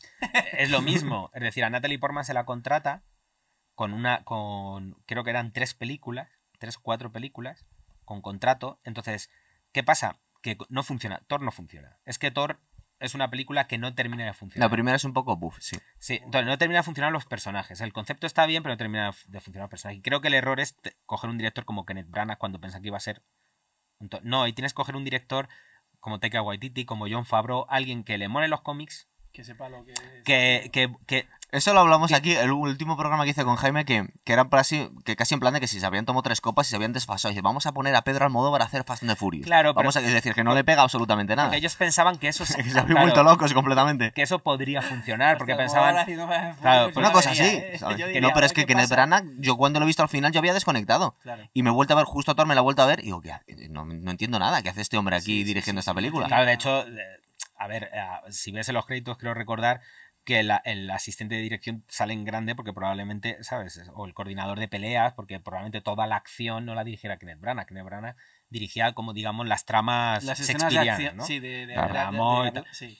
Pero, claro, Thor no funciona, entonces Natalie Portman, que había firmado por muchos papeles, se desinfla y dices, ¿qué, qué- qué estoy haciendo yo? Porque además... eh, Es un personaje Es muy... potente. Además, pero al- lado- Y, además el personaje es un poco birria, por lo menos en la primera película. Entonces, y luego es que, es que no la sacan. No, es que ¿sabes además- qué pasa? Pero no va a ser la próxima... sí, claro, Claro, pero ahí vamos. ese es el tema. Es que el tema Y es luego este. ya cuando Thor ya tal, Claro, ahora ya la, sí. claro, la cosa es que ella. A ver qué pasa ahí. Además, es muy difícil porque. eh, claro, es un, error Claro. de, es un error de casting en el sentido de que Clint Howard es un tío súper gigante y Natalie Portman es una persona súper pequeñita. Es muy pequeñita, es verdad. Entonces, la diferencia es tan grande que cuando les ves juntos en un plano, eh, luego se besan y están a la misma altura. Bueno, pero el Ese tipo Señor de, los Anillos también lo han hecho. Hay, hay trucos que se pueden hacer, ¿verdad? Ya, pero en Señor de los Sí, Anillos han hecho esa aposta y aquí es que queda mal. Claro, queda mal. Pero la, la cuestión es que Natalie Portman ya hace la segunda un poco a regañadientes, pero lo tiene por contrato. Ella exige que sea una directora, ¿Ah, sí? sí, que le dirija una tal, porque. eh, y al final echan a la directora, creo recordar. eh, ella más mosqueó todavía, por tanto dice: Mira, eh, estoy cansada. entonces, Marvel intenta eliminar el personaje de Jane Foster, que es, súper im- es muy importante eh, En los cómics. Claro, porque es que estoy recordando en el resto de las películas muchas veces la aluden, pero no la sacan nunca. Ah, no, claro. está ahí, está a salvo en la Antártida. No pueden, Vale, no pueden decir nada. Es igual que, que Betty Ross, que es el amor de Capitán- Hulk, Ah, que, vale, sí. que en, en el increíble Hulk Era es, Liv Tyler. Es Liv Tyler. Y de repente, obviamente, no- Luego, luego la lían con Scarlett Johansson. de hecho, medio, se, medio. se rumorea. Sí, esa es otra, otra historia que al final han decidido, no sé, a, a mí no me venía a cuento eso. Digo, ¿y esto por qué? De repente. decidieron cortarlo. No, porque querían meter una historia de amor. Es lo de siempre. Cuando mucha gente opina y tal, y no hay un. Porque. eh, claro, Josh Whedon, en principio. ¿Tú crees que eso, que, que ha sido el input de otros productores? Que dicen, No, "Ah, es que tengo una No, idea. directores y creadores, porque Kevin Feige tiene una cosa buena, que es que dicen, mira, James Gunn, eh, vas a hacer el universo cósmico. Entonces todo va a girar alrededor de, de tus ideas. Aunque Thor, la Waititi y tal, el punto de inflexión lo va a hacer James Gunn con Guardianes de la Galaxia. Entonces Sí. tú marcas la línea de, de este, de este universo. Y Josh Whedon era el que va a marcar el- la línea de los Vengadores. De cuando. to- ¿sabe? Lo que pasa que. ¿Qué ocurre? Que le entra el miedo. Hace la era de Ultron. La era de Ultron de repente no gusta. No, no tiene el punch que tenía Es verdad. el primer Vengadores. Es verdad, fue más, fue más floja. En cambio, Civil, eh, Civil War. El Soldado de Invierno Sí. lo peta. La gente dice, la mejor película de Marvel. Bueno, que es, es El Soldado de Invierno y luego va Civil War, claro. A ver, esperar. Esta, nos habíamos quedado en Thor. Luego viene el Capitán América, la primera. Primer Vengador. Eh, a mí, Chris Evans, que luego me mola mucho en la peli esta que hace la del tren, de John Así Bon la de, Hall, la de Snowpiercer. Snowpiercer, que mola bastante. Y a mí, a mí me sorprendió porque yo le tenía... Sí, lo podéis quitar ahí. Eh, yo le tenía asociado pues un poco al Capitán América. El Capitán América a mí al principio se me hacía un poquito antipático, por lo menos en Pero la primera peli- película. Tiene, tiene pelis guays, Pero Chris este, claro, es lo que te iba a decir, pero es un buen actor, entonces Claro. nos pasa un poco como con Thor. A mí por lo menos la primera, no tanto la película, la película no está mal, la del, la del Capitán América, pero el personaje por lo menos al principio también le veo un poco, mm, no sé, ¿a vosotros si Es os que gusta? creo que cuando, yo para mí, personalmente, cuando de verdad el Capitán América lo definen bien, eh, es en Civil War, porque es cuando ven que él es un. Es cuando se ve que es un personaje súper ultramoralista, que está dispuesto a que le persiga el propio gobierno Por defender a su amigo. por defender y por defender su idea de no tenemos que dar- porque eso es lo de por defender a su amigo es más de la peli pero el tema es que Civil War está basada en un cómic que hay en el cual hacen una pelea porque eh, unos con Iron Man quieren desenmascararse y trabajar para el gobierno y otros con una, con una visión más antigubernamental, más libertaria, Pero como fíjate, el Capitán América, claro, pero- lo que quieren es sí, sí. innovar sus identidades. Entonces, en Civil War es verdad que le meten luego la historia del colega y demás, pero en Civil War el fundamento moral que tiene él de yo voy a defender mis ideas, yo soy un personaje te lo pintan como un tío súper moralista. Y de hecho, en las, en las pelis, incluso en Game, eh, no es que sea el líder moral del equipo, por así decirlo, Sí, pero teoría- lo ponen en como un teoría es el que lleva el liderazgo. claro, Lo que ocurre es que yo, eh, a mí, fíjate, yo la de Civil War creía que la había visto, luego no la, y es de las más importantes, de hecho creo que es de las A mí mejores. Es de las que más me gusta. Y, y, y la, y es, es, que, sí- es que es fundamental en la historia de los Sí, sí, Vengadores. sí, totalmente. De hecho, parece una película de los Vengadores, porque no sale tanto Claro, tiempo tanto, es que el, todos, el. Capitán América. Lo que pasa es que a mí me ha sorprendido la alineación de los personajes. Es decir, fíjate, yo, que igual no tenía tan presente en los cómics, a mí me hubiera parecido más normal que Tony Stark hubiera sido más rebelde contra las, mm, las normas que les querían poner y el Sí. Capitán América fuera más eh, a favor de. a favor de cumplir las normas y seguir la, la cadena de mando. Es decir, que me ha sorprendido que se hayan cruzado... Pero eso es porque está. A ver, también ten en cuenta que es que Civil War es un cómic que ya está hecho, es de un, es de un escritor que se llama Mark Millar, que es el que hizo Kikas, por ejemplo. Sí. Es el que hizo. ¿qué Pero lo que me quieres decir es que la historia ya estaba así escrita, Claro. no se podía cambiar. No, no, no, porque no tiene sentido que hagas Civil War y que le des la vuelta, como dices tú, cuando en el cómic de Mark Millar. Es que yo no conocía la historia y a mí me hubiera parecido más lógico, dado la- el carácter de los personajes, que hubiera sido al revés. La cuestión es que, por Sí, ejemplo, porque Tony Stark, por ejemplo, en la peli 2 es súper rebelde contra Claro. el Estado. Cuando le dicen, Y, "No, eres y el Capitán América armadura". todo lo contrario. Y aquí Claro. el que se enfrenta a todo el establishment por defender a su amigo es el Capitán América, el que incumple las órdenes. Y el que es más estricto es Tony Stark. Entonces a mí no me ha cuadrado No, dado el carácter lo de los no- personajes. No, te- no termina. La, Sí. la cuestión de, de- de- de Civil War viene de que Iron Man, en, en la primera Iron Man, lo que marca eh, el cambio en el cine de superhéroes es que pasamos ya del, del superhéroe con doble identidad al, al héroe que tiene que asumir que es un héroe y que todo el mundo sabe quién es. Por ejemplo, que, que el- la primera Iron Man termina diciendo yo soy Iron Man, cambia absolutamente el concepto. Sí. Es decir, porque en los cómics, Tony Stark, nadie sabe que es Iron Man. Sí. Es una especie de Batman, en realidad es un millonario, es, Eso es. es otro Entonces, carácter, pero cuando- Batman se supone que nunca dice quién es. Cuando en el cine hacen eso, hace que digan, hostia, es que es posible. Es decir, vamos a dejar de hacer la tontería de siempre que hablamos de superhéroes, vamos a hablar de alguien que tiene doble identidad. La identidad Y secreta. entonces, no, es decir, el personaje, o sea, Iron Man hoy día, en la actualidad, haría eso, diría, yo soy Iron Man. Entonces, Claro. ¿qué pasa? Que él, el personaje ya está destinado a eso, no puede, eh, en Civil Ujú. War, además en los cómics es así, en los cómics él dice a, a Spider-Man realmente, lo que, eh, lo que marcan los cómics de Civil War es que Peter Parker se quita la máscara y dice, soy Spider-Man. Y eso marca en los cómics el inicio, o sea, es el punto de inflexión en Civil War, porque Spider-Man está con Tony Stark en los cómics y al final él cambia de banda y eso hace que, que- bueno, Sí. eso es los cómics. Entonces, ¿qué pasa? Que en las películas tienen que hacer algo parecido. Tony Stark tiene que estar a favor un poco de lo gubernamental. Y el, y el Capitán América, que siempre era la parte eh, regia de, de, de- de estar a... Sí, de la él- cadena de mando. dice, es un "No". soldado. Él siempre se dice- considera un soldado. Sí, pero, pero en los Vengadores él no quiere recibir órdenes de nadie. O sea, porque los quiere mandar él. En realidad no, nos da la sensación que se supone que el líder de los Vengadores es el Capitán claro, América. es, el, Sí. es el alma, es bueno, es más el alma, es un poco que, que el- a, a veces me chirría un poco porque no es el tío con más personalidad del mundo y tampoco es el tío más poderoso. Ni Pero- siquiera pero parece el más pero es inteligente. que el Pero fuerte- simplemente le dejan dar órdenes. No, pero no sé. porque, no, pero porque el fuerte. A ver, el punto fuerte que tiene ese personaje es su capacidad moral. Ese es el tema. Y la- la y de hecho, eso se ve muy bien en el cómic de Civil War. En el cómic de Pero en las películas, en las- que yo hasta ahí no también, En las Sí, la películas es película la, persistencia del liderazgo. Desde Claro. la primera película, él te dice, puedo estar así todo el día. Puedes pegarme todo Claro. lo que quieras, puedes partirme la cabeza todo lo que quieras. Y de Yo hecho, y de voy- hecho eso voy te lo presentan adelante. cuando te dicen que él eh, puede coger el martillo de Thor. Que el martillo de Thor solo lo podían coger personas que tuvieran una eh, dignos. bondad moral, que fueran dignas. Entonces, el fuerte o, o- o el punto fuerte del Capitán América es eh, su moral. Bien, pues yo me dedico a preguntaros cosas porque vosotros ten- tenéis más conocimiento que esto. En realidad, prácticamente todos los Vengadores son, son líderes también. Es decir, por ejemplo, estaba recordando a mí uno que me ha encantado, Claro. el, sí. el Doctor Strange, Bueno, es el líder de los brutal, suyos, ¿eh? me encanta. Esa película Eh, es súper chula. Tony Stark es un líder también.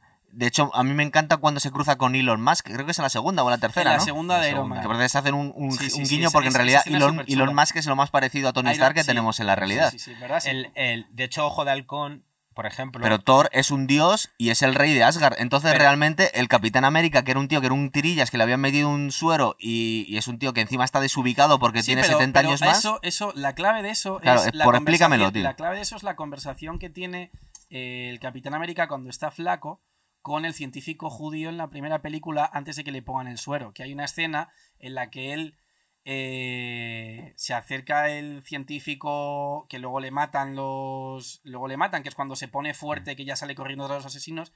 Y ahí le dice el tío este, tú, aunque ahora mismo te veas flaco tal, tu poder está aquí. Y le señala el corazón. Entonces es lo que te digo, es decir, el, el- el fuerte de, eh, de- del Capitán América es su moral inquebrantable. O sea, es un tío que él, con tal de defender eh, que no tengan que desenmascararse de, cara al gobierno, es capaz de montar una guerra civil entre superhéroes. Y eso en el cómic te lo muestra muy bien, porque es verdad que la peli te confundes un poco porque te meten al amigo de por medio, pero en los cómics no. Y los cómics, el, el, eh, Mark Millar lo que hace es una apuesta muy fuerte por dividir sus posiciones políticas entre una que es más estatista, que sería Iron Man, y una que sería más liberal, que sería Capitán América. Pero, y pero que sí que eh, se en el carácter de Tony Stark no le van a ser más estatista. No, en- pero porque tú lo, tú lo comparas con las pelis Claro, previas. yo pero te es estoy que el hablando de las cómic es películas. distinto, claro. Claro. Entonces cuando te hacen la peli ya Entonces, estás hay- en el cómic. entonces supongo que muchas veces las disonancias Claro. que estoy viendo yo ahí es porque están Porque están uniendo la uniendo- historia del claro, cómic claro. porque no es exactamente el mismo tono Claro, con los personajes de las películas. Quiere contentar un Vale. poco las películas, pero de todas Claro. maneras yo creo que está muy bien justificado que Tony Stark no es que esté a favor de, de que les Es que controlen, también en la peli te que- lo justifica muy que- bien cuando pasa al principio Sí, del atentado. yo no os hablaba tanto Claro. de la peli de Ah. Civil War, sino que en general en las pelis de los Vengadores muchas veces me da la sensación, digo, ¿por qué hacen caso a este tío? No, pero por ejemplo, en la, en la peli de, en la peli de Civil War te lo justifica muy bien la postura de Tony Stark, porque al principio de la peli los Vengadores van a un país de África Sí, eh, pero- y entonces hay como un tío que se inmola y Hulk se vuelve loco, creo que era. Y No, entonces, no, eh, Hulk no está- sale. Están mezclando ahí. No, vale, no, mezclando eh, Ultron con la de Civil Ultron, War. vale. No, la- la- Pero que te lo, te lo. O sea, te dan como una especie de justificación como para decir. eh, la hemos liado parda porque van a un país de África y básicamente se cargan un montón de, de gente. No podemos estar haciendo así cosas porque provocan conflictos diplomáticos. Como en ese sentido, eh, Tony Stark es el que financia al grupo porque es el que pone la pasta para hacer la sede de los Vengadores y todo. Ahí es ¿No es Shield los que lo pagan? No, y el no, Tony es él, Stark. es él. Ah, Eh, Los, y Vengado- entonces los Vengadores al final acaban siendo un poco eh, su, su equipo. o sea, su equipo de Tony Stark. Claro, al principio. Lo que ahí pasa- ya te ponen una justificación para que el tío diga, mira, yo quiero que estemos controlados por el gobierno porque así, si la haríamos parda... mm, es que claro, es que si pro- provoca Mm. un conflicto internacional y a quien le echan la culpa es a él. que es el que lo paga todo. Claro, no al Iron Man. Bueno, Sí, bueno, no lo justifican, guay. un casi hemos terminado, simplemente de después de esta ya vendría la de los Vengadores. La primera de los Vengadores, yo ahora mismo ya me he perdido. Eh, ¿Os acordáis de, de la, cuando empieza la Sí, línea argumental de los es- Vengadores? Es, básicamente cuando Loki abre un agujero en el cielo y empiezan a aparecer los, los aliens Esa es la primera, que, atacan, ¿verdad? que atacan Manhattan. Y ya nos meten el, el- lo que es el Tesseract, creo que es, Sí, bueno, es. el Tesseracto ya sale. que luego nos damos cuenta que es una de las piedras del Sí, pero, infinito. bueno, ¿no? el Tesseracto ya Salía en sale. Thor, ¿no? ya sale- Creo. no, el Tesseracto sale en, el- en la primera película de, de Capitán América, el Vale, primer sí. Vengador. Es verdad. Sí, sí, sí. sí. Entonces, eh, Que era de Hydra, que es una especie de Sí. organización. Tiene Sí. un poco, es como Spectra, un Eh, poquito. bueno, ¿verdad? es que, es, un- es que los cómics Hydra es una copia de Spectra. Es- eso está bastante basado. no sé qué iba antes. eh, Eso Va antes estaba- hombre, va, va antes evidentemente- Spectra. es- Evidentemente, ten en cuenta que Spectra es de los es de las novelas de Ian Fleming, que es de los años. Y el cómic de Iron de- del Capitán. América es muy antiguo, ¿eh? claro, sí, está- es muy no, antiguo. Pero Hydra no tanto. Ah, no lo sé. Claro. el cráneo rojo es de los primeros cómics de Capitán América. Tiene que estar por ahí. ahí. Es Sí, muy, muy parecido porque el Mm. cráneo rojo es al principio. Es que me parece que tienen algo. Tienen Yo lo muchas que, siempre, similitudes, ¿eh? lo que siempre he leído es que está basada Hydra en Spectra y no al revés. Bueno, puede puede ser ser, un poco. pero- Es curioso porque Hydra te lo dicen que es una especie de organización dentro de los nazis que luego saltan a los comunistas. Es decir, están todos los. Son como la parte más mala de los Sí, malos. Sí, sí, sí. Claro. No, Hydra tiene mucha importancia en el universo de Marvel porque es eh, siempre está infiltrado en Shield. Entonces, eh, Sí, sí. Shield en el fondo está mm, dominada por Hydra. Es una cosa que se, se habla mucho en la serie de agentes de Shield, que está relacionada mucho con, con las películas.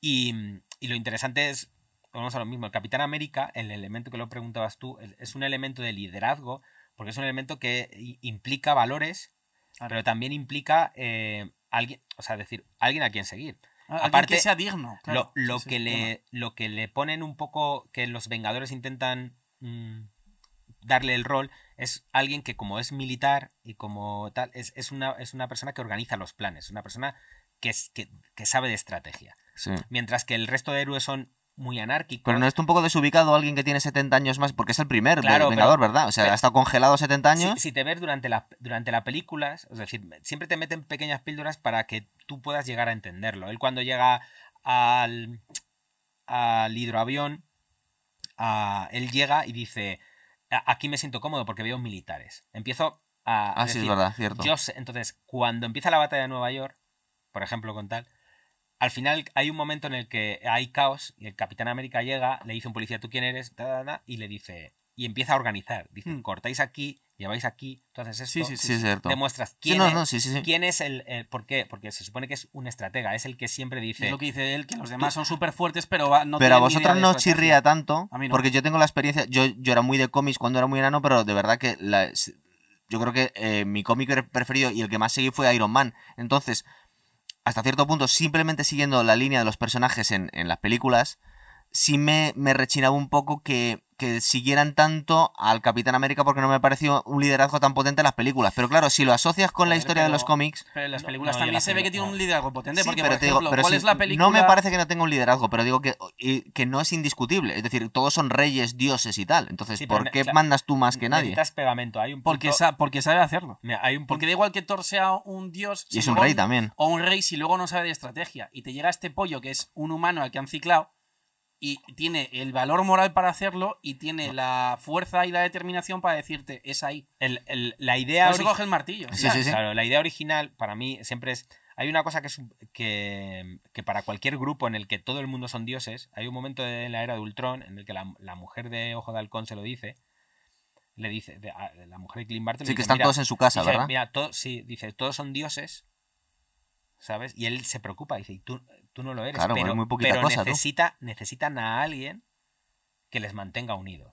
En los cómics es verdad que el personaje de Clint Barton de Ojo de Halcón es súper Es importante. más importante, ¿verdad? Súper importante, pero es súper importante por eso. Es, es alguien que, que mantiene unido los grupos. Es decir, es, es un elemento muy Es el importante mejor que, amigo del Capitán América. que en, en la era de Ultron. Así.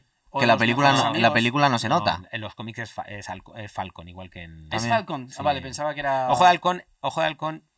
En los cómics tiene mucha evolución porque se convierte en Ronin, que le podemos ver en Endgame, que él Sí, ya es Ronin. Sí, sí, sí, es verdad. es Porque, verdad. pero él siempre, el Ojo de Halcón es siempre súper importante en la historia de los Vengadores de los cómics. Entonces, Joss Whedon quiso darle esa, esa profundidad en la era de Ultron, eh, diciendo, bueno, pa- ¿por qué es importante que este personaje, como decías tú, que no tiene poderes, le ten- sea, sea determinante en el grupo?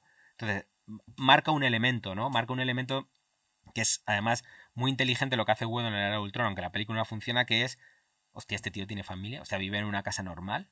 Con unos hijos Es decir, normales. y- Es decir, y todos piensan, no, no puede ser verdad, todo es mentira. ¿Qué pasa?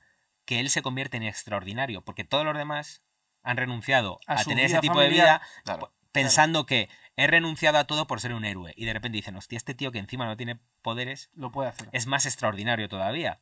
Y es un ejemplo de decir, es que este tío tiene mucho más que perder que nosotros. Y está aquí jugándose la vida, ¿sabes? Madre mía, Eso- cuántas cosas. Yo se me habían escapado Ese- un poquito. ese Es que elemento- mucha- es que hay muchas Sí, cosas. sí. Ese luego, elemento pegamento ejemplo- es muy. Pero ya te digo que es. Que yo lo entiendo. Josh Whedon se siente y dice, joder, ¿cómo, cómo puedo lograr Claro. Claro. estos personajes darles Y bueno, de hecho, le- ahí también hay un pequeño toque Ultimate. Porque en Ultimate en los... O sea, Ultimate es... Tú tienes el universo Marvel, Sí. ¿vale? Y aparte sacaron como un mundo paralelo en el cual eran los mismos personajes, como de, otra, como de otro universo, pero mucho más para adultos, ¿vale? Y de hecho, en el universo Marvel normal, eh, Nick Fury es blanco, en Ultimate es negro, es cuando cogieron, que además ya se basaron directamente en Samuel L. Jackson, Sí. y en Ultimate en plan, eh, matan mucho más fácilmente a los personajes. Y en Ultimate, eh, creo recordar que a la familia de Clint Barton se los cargaban. Sí, y entonces bueno. Clint Barton se vuelve loco. se convierte en entonces- Ronin, que es lo que vemos en Endgame. Eso es. Entonces, eh, las pelis de Marvel no solo beben del universo Marvel normal, sino que también, y eso es lo que está chulo, cogen muchas cosas también de Ultimate. Vale, vamos a intentar no dejarme nada. Eh, luego estábamos en la fase segunda. La fa- fase, Fase segunda dos. tenemos ya eh, Iron Man 3, Empieza la primera. Iron Man Sí. 3. Que Iron Man 3, ¿cuál era ahora mismo, chicos? Iron a Man 3 recordarme es, un poco. es la que la que la gente odia. Es la gente que siempre la pone como la peor de saga. Aquí Es- tiene síndrome postra- de estrés sí, postraumático por es, haber Tiene el síndrome de este ido al, sí. al Y es, espacio. es la famosa película en la que mm, eh, Ben Kisley ah, sí. hace del mandarín, pero no es el mandarín. Es un actor que es el giro. A mí, a mí El giro personalmente cómico. me gusta. Es verdad que a la gente se indignó muchísimo. Pero a mí me parece que, que es guay porque ese tipo de cosas son valientes y tal. Pero bueno, eso ya es otro debate porque Está con, graciosa. con Iron Man 3 hay mucho debate porque hay gente que la, la- Es que o yo sea, casi, la o sea, odia. El esa- fan no me acuerdo apenas de esa peli, macho. la odia. Es el virus extremis que, por ejemplo, eh, otra vez, eh, la serie de Agents of S.H.I.E.L.D. utiliza ese tipo de virus para una trama entera de una casi Sí. una temporada entera y está utilizando una cosa que sale en la película de Pero Iron Man 3. Iron Man 3 es la que eh, tiene algunos soldados que los han reconstruido y que están estallando. Eso es, es un virus, es como una especie de que te inyectas, es. el extremis, que hace que se conviertan en, en- que al final el personaje Piper Potts de Gwyneth Paltrow Sí. acaba eh, teniéndolo, se inyecta y se convierte en Cierto, verdad. y sobrevive a ello y le da la dimensión a ese Sí, pero es personaje. verdad que sí que es de las más malas. Sí, es verdad. Bueno, No es que mala, sino que directamente no encajó en lo que la gente esperaba. Porque piensa que el es pelotazo que va de, eh, el en- pelotazo entre de los Vengadores claro, y, y la de Thor de Dark World, va ahí en medio. el pelotazo de los Vengadores fue tal, Sí. tal ya, o sea, venía tal que lo que esperaba de Iron Man 3 Era era la, la pasada. una sí, sí, sí. epicidad muy bestia, mientras que el plan, Sí, el plan es, hype estaba no, muy alto. Vamos, Claro. vamos a llevarlo a un lugar en el que con tranquilidad vamos a seguir con el marco del personaje, porque lo importante es Iron Man. Necesitamos que en Iron Man 3 este personaje no sea Dios, sino todo lo contrario, que lo que le ha pasado por los Vengadores le Le supere. dé un estrés No, postraumático. le supera, entonces le da tanto miedo, le da tanto, tanto miedo lo que tiene alrededor que provoca cre- la creación de Ultron, que en el fondo es la idea. Sí. Él tiene tanto miedo a lo que ha pasado de decir, yo por mucho que pueda y por mucho el dinero que tenga, no, no soy capaz de proteger a la gente porque hay algo fuera tan poderoso que yo, yo no voy a ser capaz. Y eso le genera eh, que una depresión, le genera... Pero para llegar a Ultron te quedan unas pocas películas. Luego va. Sí, eh, pero se va pero- cocinando ahí. Pero claro, es ese, era el punto de inflexión. Porque luego viene eh, Thor de Dark World, Sí. que esta era. Joder, si la, la vi hace poquito. Esta era la de. mm, Eh, Thor de Dark World es la que sale su hermana. No, esa es la no, última. esa es la última. Eh, Thor Dark World. Es el Nacho, éter- ve, ve buscándonos eh, Thor Dark World, Sí. a ver qué se nos está escapando mira, por aquí. Da- no, Dark World es el éter, que es, eh, Ah, otra sí. de- es la, la gema de la realidad, pero que al principio es un líquido. Que se le mete en el cuerpo a. a, a a- Jane Foster. Hablan eso de los elfos oscuros, que son Ah, coño, sí, sí, la sí, sí, sí, raza muy antigua, que es el padre de Odín, quien, quien les vence. Entonces eh, intentan esconder el éter. Es verdad. Entonces el éter entra en Jane Foster y, y vuelve a hacer. a- Loki ya está preso y tiene que volver. Es en la que te sacar cuentan que Loki venía de, la, de esa raza. No, eso No, es eso lo cuenta en la primera primera. Vale, es que las la de primera. las tengo un poco más perdidas. Es que por eso te digo que es complicado. Esto Sí, sin sí, notas sí, y sí, sin sí. ayuda aquí no Da- podemos da- perder. Porque es una enciclopedia, Claro. pero vamos. Dark World es. Te empiezan a explicar, te empiezan a explicar. eh, es lo que te digo. Es. Te ponen la base de que ahí fuera hay poderes todavía mucho más bestias que lo que hacen es que la Tierra eh, esté en, gran riesgo. Es decir, ganar una batalla, pero. Pero el gran supervillano de, de toda esta serie de universo Marvel, en teoría, vamos a ver, si tenemos que elegir a alguien, se supone que es Thanos, Sí. ¿verdad? Y Thanos nos, me- nos lo medio presentan En los Vengadores. Guardianes de la Galaxia. no, los Vengadores, en la escena postcrito del primer Vengadores, ve- Sí. ya sale Thanos. Sí. No recordaba yo eso. Yo estaba recordando que nos presentan como si el malo de los, los Guardianes de la Galaxia fuera un tal Ronan. Pero en realidad luego... Capitana Marvel. Claro, pero eso es es. verdad. Sí, pues sale muy poquito. Pero en realidad es una especie de subalterno. Bueno, él cree que no, él cree que es un igual de Thanos, pero en realidad le está utilizando para tal. Eso además, Eso es. hablan de él en Endgame también. Aparte sale en Capitana Marvel, en Endgame hablan de Ronan. Y, y el, ya en Guardián de la Galaxia ya vemos a un Thanos que interactúa. Pero en los primer Vengadores, ya en la escena post créditos, Sale. ya se sabe que el que está detrás de todo, Del que sí, sí. está manejando a Loki, es Thanos. Mira, nos hemos saltado una, bueno, ya hemos hablado de ella, lo que pasa es que para ponerla en orden, la cronología, entre The Dark World y la- los Guardianes de la Galaxia está el Capitán América de Winter Soldier. La mejor. Sí. Probablemente la mejor película Sí. de, de las 23 como película. Como film, probablemente sea la mejor. Estoy de acuerdo. Y luego ya después de Guardianes de la Galaxia, que a mí me encanta, es muy chula. Aparte, yo creo que en el momento, yo creo que llegué un poco tarde a- al cine y me gustaba mucho la película, pero no caí que entraba dentro del universo Marvel porque no vi justo la cuña, porque en realidad te la puedes ver hasta el final como si fuera una película independiente que se sale de porque te están eh, los Guardianes de la Galaxia. Claro, Te Guardianes de están, la Galaxia, sí. están contando la historia. Bueno, y la En otro sitio. de esa peli es brutal. Es Más brutal. revival de los Es 80, brutal. claro. Pero ves, Es esto, esto es otro. Es James Gunn que, al que le, le encargan un poco crear ese universo. Entonces, Los Guardianes de la Galaxia funciona muy bien. Es una película muy redonda. Está muy bien. Y sobre todo consigue lo que no conseguía. Nacho, tú esa sí la has visto, ¿verdad? Los Guardianes de la Galaxia. Esa sí te gusta. Pues es, Todas, es como. ¿no? Es que él me estaba diciendo, digo, no me lo puedo creer que Que una no persona tan joven no haya visto ninguna de Marvel. Digo, sí, es que algunas se te han olvidado. Es que Eso sí lo, es. lo que pretendían con Thor y, y se dieron cuenta que no funcionaba, lo, lo Consiguen. tiran de los Guardianes de la Sí, Galaxia. el mundo cósmico, el mundo Entonces, del espacio. Lo tiran, ellos, ven, sí. ven que funcionan los grupos, entonces dicen, hostia, esto puede, esto puede estar bien. Entonces crean los Guardianes Y de la Galaxia. Y lo crean, Está muy con, bien. lo crean con la base de éxito de las de que ha funcionado en las películas de Marvel. Eso es. Y el humor. Les llevan los haciendo un propio proceso de ensayo-error dentro de las propias pelis en sí, Sí. aparte del que atiende los cómics. Es que A es- mí, a mí me sorprende que Vin Diesel coge un papel muy pequeñito, porque en realidad bueno, estaba Bradley Cooper haciendo de, De de, Rocket. de- de sí, mapache del mapache. Y, y Vin Diesel haciendo de Groot, Claro. Y luego es el Es que Batista que, la hace de. la historia de- del- que te lo hubieras imaginado claro. que sea al revés. Que quería salir Vin Diesel y Batista, Es que, que era mucho menos potente, pero no, sí, sí, la- pero se porque la historia de Vin Diesel es distinto. eh, Porque eh, Marvel, el plan de Marvel además se anunció en la Comic Con y era una película que se iba a hacer a Los Inhumanos. Los Inhumanos es una película que el protagonista iba a ser Vin Diesel. Los Inhumanos también es de Marvel. Sí, y del universo Marvel. Hay una serie que se hizo para ABC de una sola temporada que fue un fracaso, pero eh, Los Inhumanos anuncia, Kevin Feige anuncia, cuando hacen el calendario de tal día, no sé qué, pues hay una película, es Los Inhumanos. Y Los Inhumanos, el protagonista que es Black Bolt, eh, y lo, lo iba a hacer Vin Diesel. Vin Diesel ya estaba en las negociaciones, ya tenían... ¿Qué pasa? Que de repente alguien le dice, Disney va también Marvel, que dicen, hay posibilidades de que nosotros en un momento dado tengamos a los X-Men porque podemos comprar Fox de aquí a un tiempo. Cosa que, que, que acaba haciendo. porque que- el- interferencia. O sea, en la mente de Feige necesitaba, quería a los X-Men, pero al no tener a los X-Men, lo que iba a usar es a los inhumanos. Eso es. Entonces, los inhumanos iban a ser los X-Men del UCM. ¿Qué pasa? Que ya empiezan a meter a los inhumanos en las series de agentes de S.H.I.E.L.D. Por eso digo que es importante las series porque empiezan a cebar, entonces ya hablan de inhumanos. ¿Qué pasa? Que cuando Disney le dice vamos a comprar X-Men o tenemos Los esa posibilidad, quitan los, quitan los inhumanos como película, hacen una serie que encima es malísima Y Vin Diesel se queda y sin. Vin Diesel de repente sin se- salir. por ahora.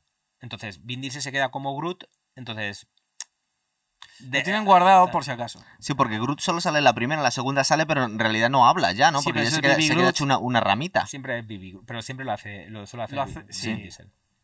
Después ya nos viene eh, la de Avengers, la de Age of Ultron. La Esa a mí me gustó. O sea, mm, es verdad que la gente la agiteó un poco más, El problema de la fase 2, pero a mí me gustó. el problema de la fase 2 es que son como los hypes.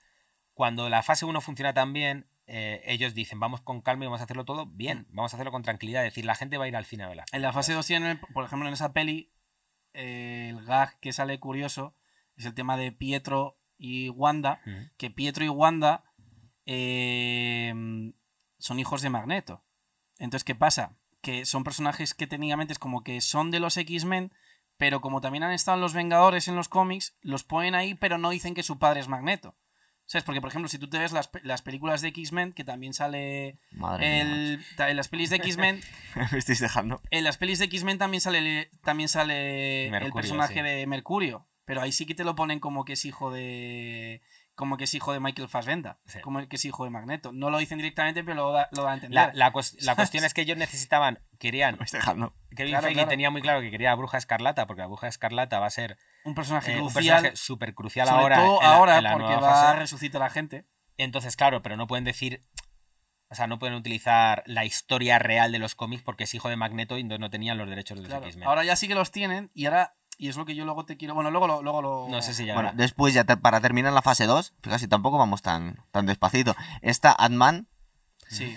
Bueno, más bueno. floja, pero a pesar. Es lo que te A mí es que me mola mucho Michael Douglas. Ya, pero y le meten ahí y digo, pero- "Guau, qué chulo. yo es lo que te decía antes, es decir, lo, lo maravilloso de Marvel es que te cogen personajes de 5 o 7 más o menos, que es el equivalente a un Oliver Queen en DC o un Blue Beetle en DC, que tú no te esperas una peli de ellos que tenga éxito, y te la hace Marvel y con un personaje que es mediocre en comparación No, es, a es. nivel de cómics con el resto de héroes, está chula. No, pero es un. Pero, por ejemplo, bueno, es relativo. Ant-Man es súper importante en los cómics porque es uno de los fundadores de los Vengadores. Sí, Pasa pero que es, no es un personaje que sea es- tan... es Han Pero el personaje en sí te lo ponen como un poco cretino, ¿no? Es Claro, un tío un A ver, poco- porque Ant-Man en los cómics, una cosa es también, el, el Ant-Man original es Han Pym, claro, que es el personaje de Michael Douglas, que en los cómics es uno de los fundadores de los Vengadores. Ah, Este Ant-Man es Scott Lang, que es, un- Que es que- también un Ant-Man sí. de los cómics, que es verdad, que es, es un poco muy parecido a los cómics porque es un poco el que el que sustituye a Bueno, la y es un ladrón. Lo bueno que tiene Ant-Man es que Marvel ya encuentra la fórmula del éxito. Sabe eh, cómo presentar a los personajes. Entonces ya no tiene miedo a hacer un personaje que no sea un héroe, sino que sea Un pícaro. un- sí, un- sí. más que pícaro, sino que, que no, que no pase aquí- nada ah, porque tenga carencias. Pero aquí no, no lo veis un poco cretino, en plan de un poco, no sé, o sea, es verdad, se gracia. supone que es un, se supone que es un pillo, que me hizo mucha gracia. pero es un poco como, como un descargo de humor, es decir, como... como claro. Pero queda bien, o sea, yo me No, no, acuerdo sí, que la no fui a ver al cine y la gente se reía. La, y, la o gracia sea, está que hay un Hamping que es Michael Douglas que le genera la seriedad y tienes un Scott Lang que lo que le da es el punto de humor. Tú ya y luego sabes, el colega Pero en teoría es el tiene. protagonista, ¿no? Entonces es el protagonista el que es un poco lerdo, vamos. claro, bueno, lerdo, sí, lo que pasa es que lo Pero que- yo creo que cae bien, o sea, a mí no me. A mí no me cae mal. Bueno, a ti te cae mal, A mí que me te cae mal. pero yo me acuerdo que. Pero no bueno, tengo, gustaba. tengo derecho a hatear a Claro, uno, te he cogido no, ese. Yo creo que de, todos el que peor me cae es él. Paul, es que es un poco- Paul Rudd, sabíamos Pues que en, en la última película es determinante.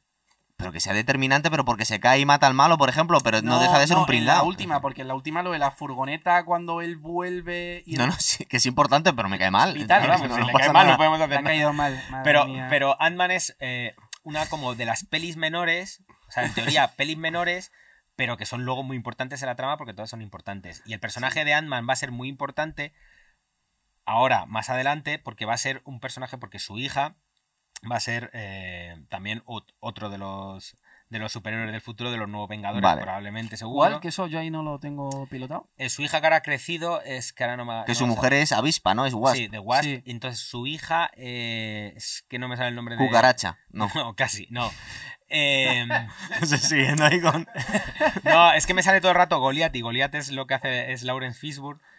Eh, lo tengo en la punta de lengua, seguro que luego me Vale. sale. ¿Quién es? Es. eh, joder, no es- Bueno, saldrá. Si no, no no lo, no lo puedo buscar. Mira, nada, te- ¿no? te- tenemos ahí a Nacho va- aburrido. va- va a Nacho, búscanos quién, cómo Sí, se llama la Kate- hija de, eh, de. Atman y Wasp. Creo que se llama Casey, ¿no? La hija. O Casey Lang. Pero ¿qué, qué, qué, poderes Pero será, tiene? ¿Cómo es algún tipo de ¿Eh? superhéroe, ¿no? También. ¿Qué, super- qué tipo de poderes tiene? Es eh, estatura. Es la, el, el personaje es estatura. Que tiene los mismos poderes que. O sea, puede, puede volverse grande y tal. Pero Atman también. Sí, sí, Sí. también, también. Pero. Entonces, los hijos. Es decir, por ejemplo. Habéis visto Capitán Marvel hace nada que estábamos hablando Sí. de ello. La hija de su amiga Sí, la hija de la chica también negra. es, es una también futura vengadora. Vale, me, me estoy perdiendo. Vamos a ver. Empezamos la fase 3. La fase 3 ya hemos hablado de estas películas, simplemente para llevar el orden y haberlas mencionado todas. Estamos en el Capitán América Civil War, Sí. Que es tu prefe casi. Para mí es de las mejores, junto con El Soldado de Invierno. Es que, pero porque es que es una peli que la puedes ver sin tener ni idea de superhéroes, pero es que es una trama política. O sea, que te la están presentando como. Es una peli que no. Es la que menos parece superhéroes, pero al mismo tiempo es como. Tiene un guion que es muy complejo. Porque ya entra en temas morales, entra en temas de. O sea, trata temas de política. Es que ya trata temas de. ¿Deben los superhéroes desenmascararse? ¿Deben de. Mira, yo me quedo con una duda. identidad? Vengo aquí con la, con la lista de preguntas. Eh, cuando termina esta película, Sí. Civil War, de alguna forma se han medio reconciliado, pero están bastante encabronados. De hecho, la mitad de los Vengadores todavía están en la cárcel, Sí, esta sí, en la acuática.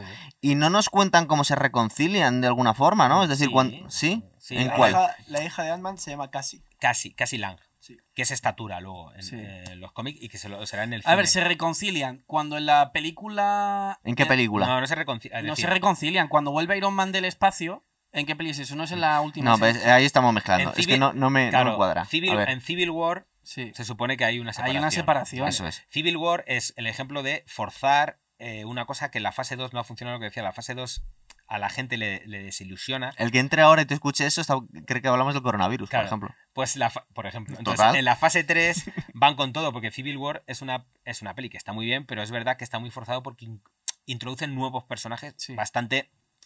Ahí tienes que meter a Pantera Negra, Pantera tienes que meter a Spider-Man, tienes Sí. que... Que todavía no, no, no nos habían presentado la película de Black Panther. No, es decir, lo no, meten ahí. de Spider-Man. claro. Y Spider-Man, los dos, los dos personajes son- Sí, pero Spider-Man es más famoso para el gran público. Es decir, toda la gente sabe quién es Spider-Man, pero Pantera Negra. Pantera Negra también Bueno, es para famoso, Pantera ¿eh? Negra, pero para Pero no los es para cómics todos los, sí, pero para no los para cómics y público. pero para el gran Ya. público no. Es decir, a mí no me hace Pero- falta que me hables de Spider-Man. Yo sé quién es Spider-Man. Por eso se Pero nota... yo no veo que se reconcilien, porque por ejemplo en Endgame, en la primera película de Endgame, es cuando Tony Stark vuelve del espacio, que está como súper flaco, tal, no sé qué. Bueno, ¿es en la, es en la primera o No, la segunda? estamos- No, en la estamos- segunda.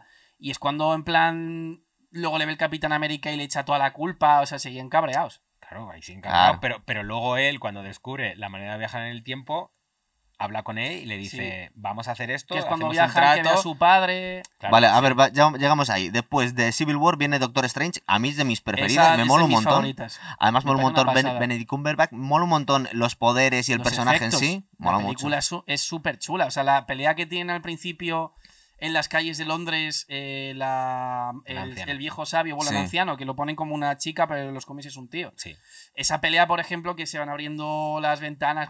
Me Se parece un poco a brutal. Inception, ¿verdad? El look es un poco. Es, es, es, es una película que yo lo pensé y dije, tú esta película la ves estando en plan fumado y es que te quedas, te quedas ahí. Además, las posibilidades son infinitas porque no, empiezan a jugar con el tiempo, de ir para adelante, Claro, para atrás. Claro, eso es, es una cosa que, que está muy bien reflejada de los cómics de, de- Del Doctor Extraño. de- Doctor Y era famoso este dentro, dentro de la fama de los, sí, de los héroes, mucho. era Además, son, muy son potente. cómics, son cómics que los guionistas que los hacían, o sea, los guionistas, los, los escritores de cómics que hacían Doctor Extraño se tomaban tripis para De hacer hecho, los cómics. El- el- no es coña, es cierto. el- sí, no es coña, son cómics que son de los 80, de la época de Lucy in the Sky with Diamonds, ¿sabes? Eh, sí, sí. Y en plan son una, Piensa que- son una eh, oda a los tripis. El director de, Puede ser, sí. Sí, el sí, director de Doctor Strange es Scott Derrickson, que es un director que hace terror, que ha hecho terror. De hecho, Sí, le va un poco, es verdad. la siguiente película de Doctor Strange, que es la siguiente que, que es en el multiverso, eh, la va a dirigir Sam Raimi. Ah, te iba a decir, todavía no ha salido, ¿verdad? ¿no? Pero Está es- buscando pero la lista. pa- Es, es decir, el perfil de director ve un perfil que, que sepa manejar ciertas cosas que tienen que ver con un rollo un poco más. Bueno, Sam Raimi, de hecho, además más también tiene ya escuela con las Con Spider-Man, claro. Porque Sam Raimi Es verdad, era de las primeras, claro. cierto. Pues, y entonces, en Doctor Strange eh, se intenta poner las bases otra vez de otro. Otro tipo de, mundo. del eh, multiverso para sí. entender todo lo que vamos. Sí, Claro, verdad que nos cuenta que que, uno de los amuletos luego al final es una de las piedras del infinito, Eso, que es la que sirve para la verde. Esto que has dicho es súper interesante, porque es como tienes el mundo del espacio con Guardianes de la Galaxia, el mundo de los Vengadores tal. Doctor Extraño puede dar pie a un mundo de terror. Claro, un mundo de terror, pero que tiene que ver con las dimensiones. Claro, porque ahora, eso. porque em- empiezan a, a ser muy importante el multiverso. De hecho, la siguiente película de Doctor Strange se titula así. Claro. ¿Sabes? Ya va a ser el multiverso, ya es una cosa que. No sabía yo que iban a hacer una, me, qué buen rollo, porque es que me, me gusta No, mucho. tío. la peli está chula, pero Es que es, el- por ejemplo, es, o sea, siguiendo con lo que dices tú de que dan pie a, a- a un mundo de terror, es como si DC, por ejemplo, hubiese sido exitosa y hubiesen hecho una especie de peli con Constantine de la Liga de la Justicia Por Oscura. ejemplo.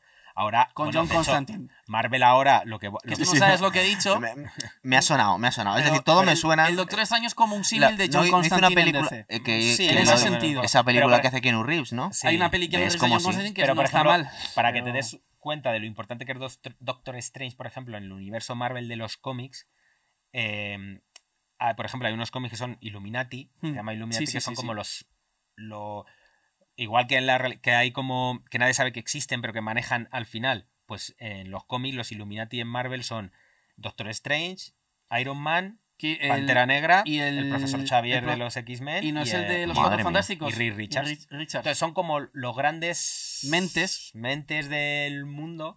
Entonces el Doctor, Doctor Strange es, es uno de ellos. forma parte de, lo- sí. de los más poderosos héroes que... Bueno, es que de hecho en la peli, en la peli. Es que yo, si yo fuera el Doctor Strange, no le hago ni puto caso a Capitán América, por ejemplo.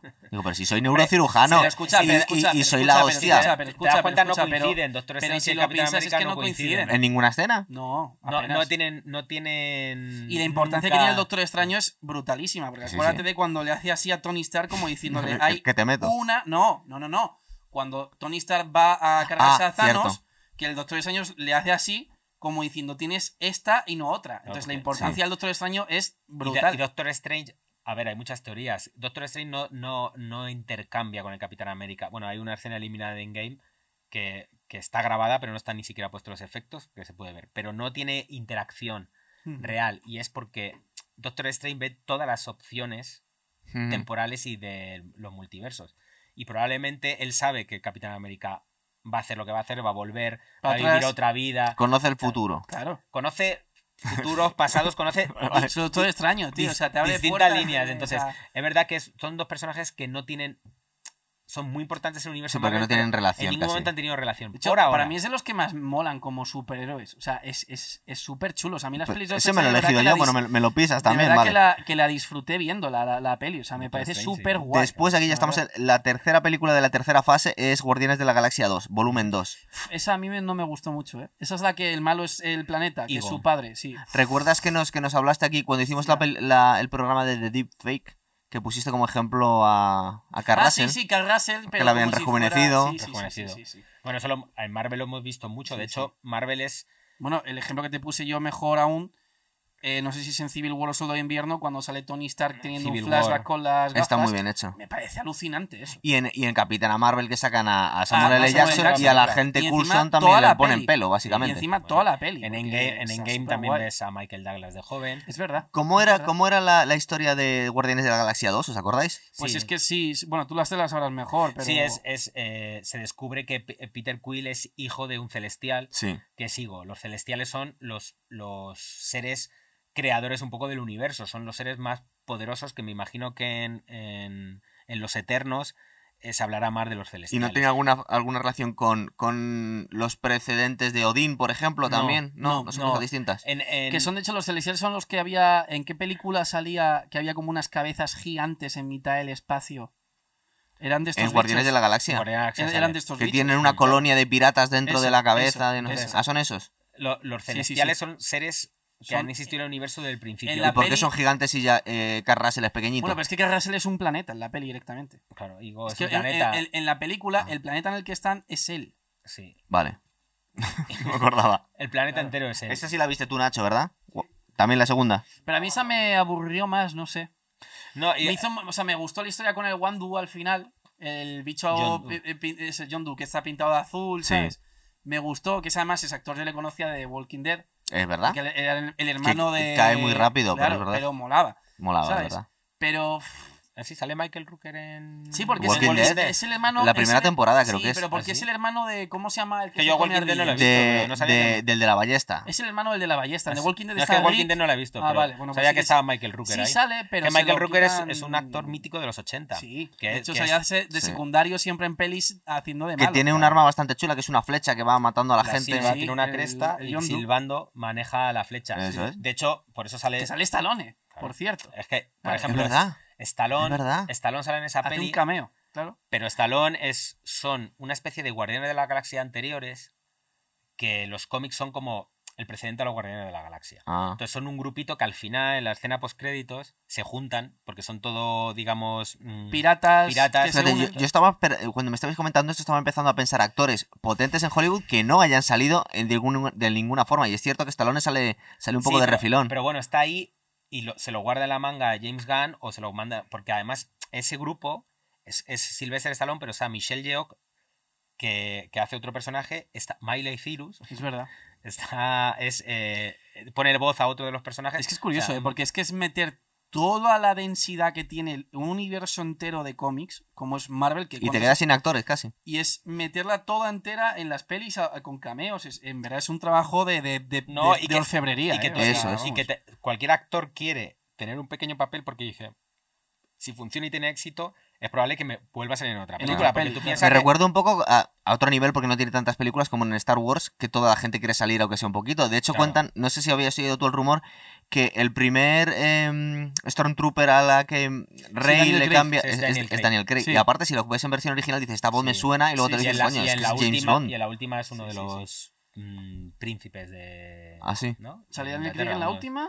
un otro Ah, Stormtrooper. vale, sí, salió, sí, Harry con... Sí, sí, sí, es verdad, es verdad. Por A ver, después luego viene Spider-Man Homecoming, la primera película de Spider-Man. Esa película está súper chula. Está mucho. Aparte, a mí me ha gustado bastante el actor Y este. me gustó que. eh, o sea, me gustó mucho. eh, como fan de DC también. No es que odie a Marvel ni nada, eh, pero que es que soy fan de los dos. No, no, ya. Me, me- me encantó que metían a Michael Keaton. Es porque verdad. es que Michael. Keaton. Es que. Claro, ahora, ¿qué, qué es lo que pasa? Que, Que que es el padre de su novia, es, el, ¿no? es el padre No, de Mary Jane Watson, supuestamente, ¿no? Bueno, que es como. MJ. No, La chica de. eh, no es MJ, no es Mary Jane. ¿Tú no crees que es Mary Jane Watson?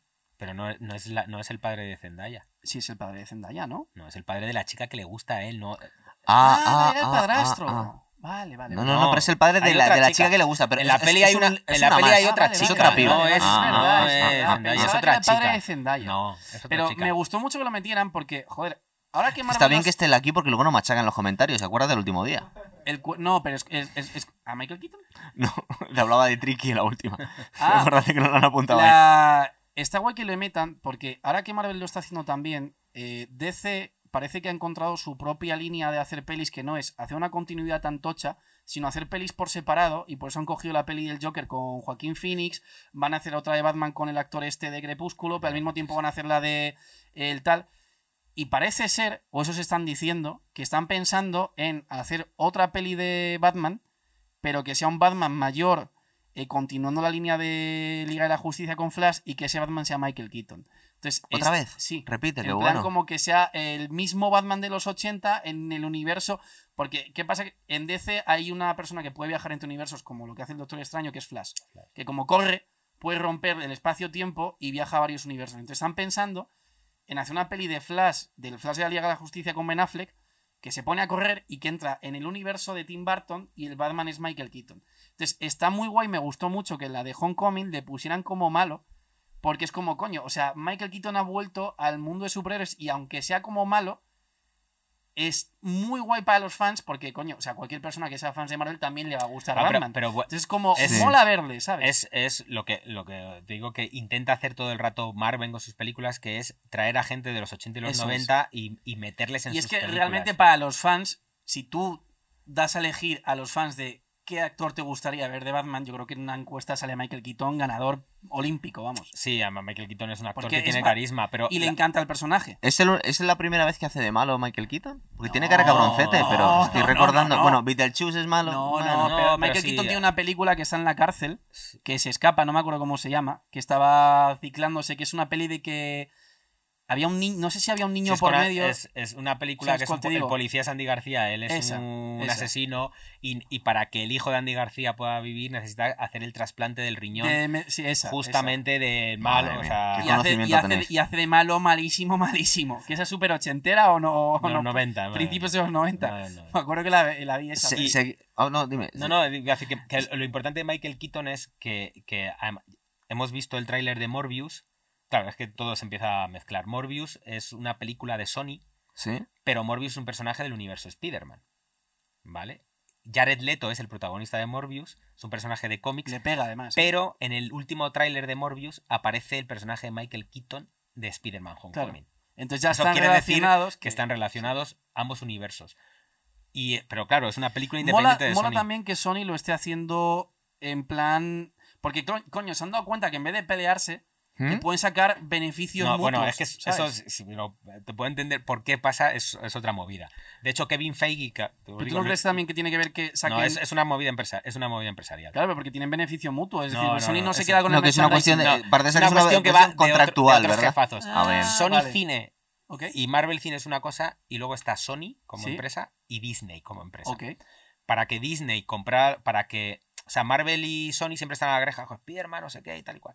¿Por qué llegaron a un acuerdo? Porque eh, Disney, ¿vale? Eh, ha comprado Fox. Y le quitó. a- No. Al comprar Fox, compra no solo personajes, compra cadenas de televisión, como es Fox News, Fox Sports, Sí. Ajá, En Estados Unidos, la mayoría de la gente ve la televisión a través de la consola.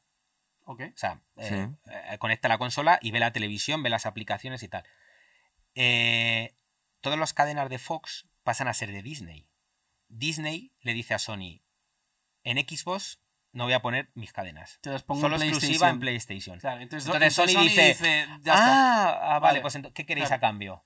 Pues entre otras cosas, que hagáis caso a Kevin Feige y que todas las películas que hagáis que tengan que ver con superhéroes, en eh, este lo produce Kevin Feige.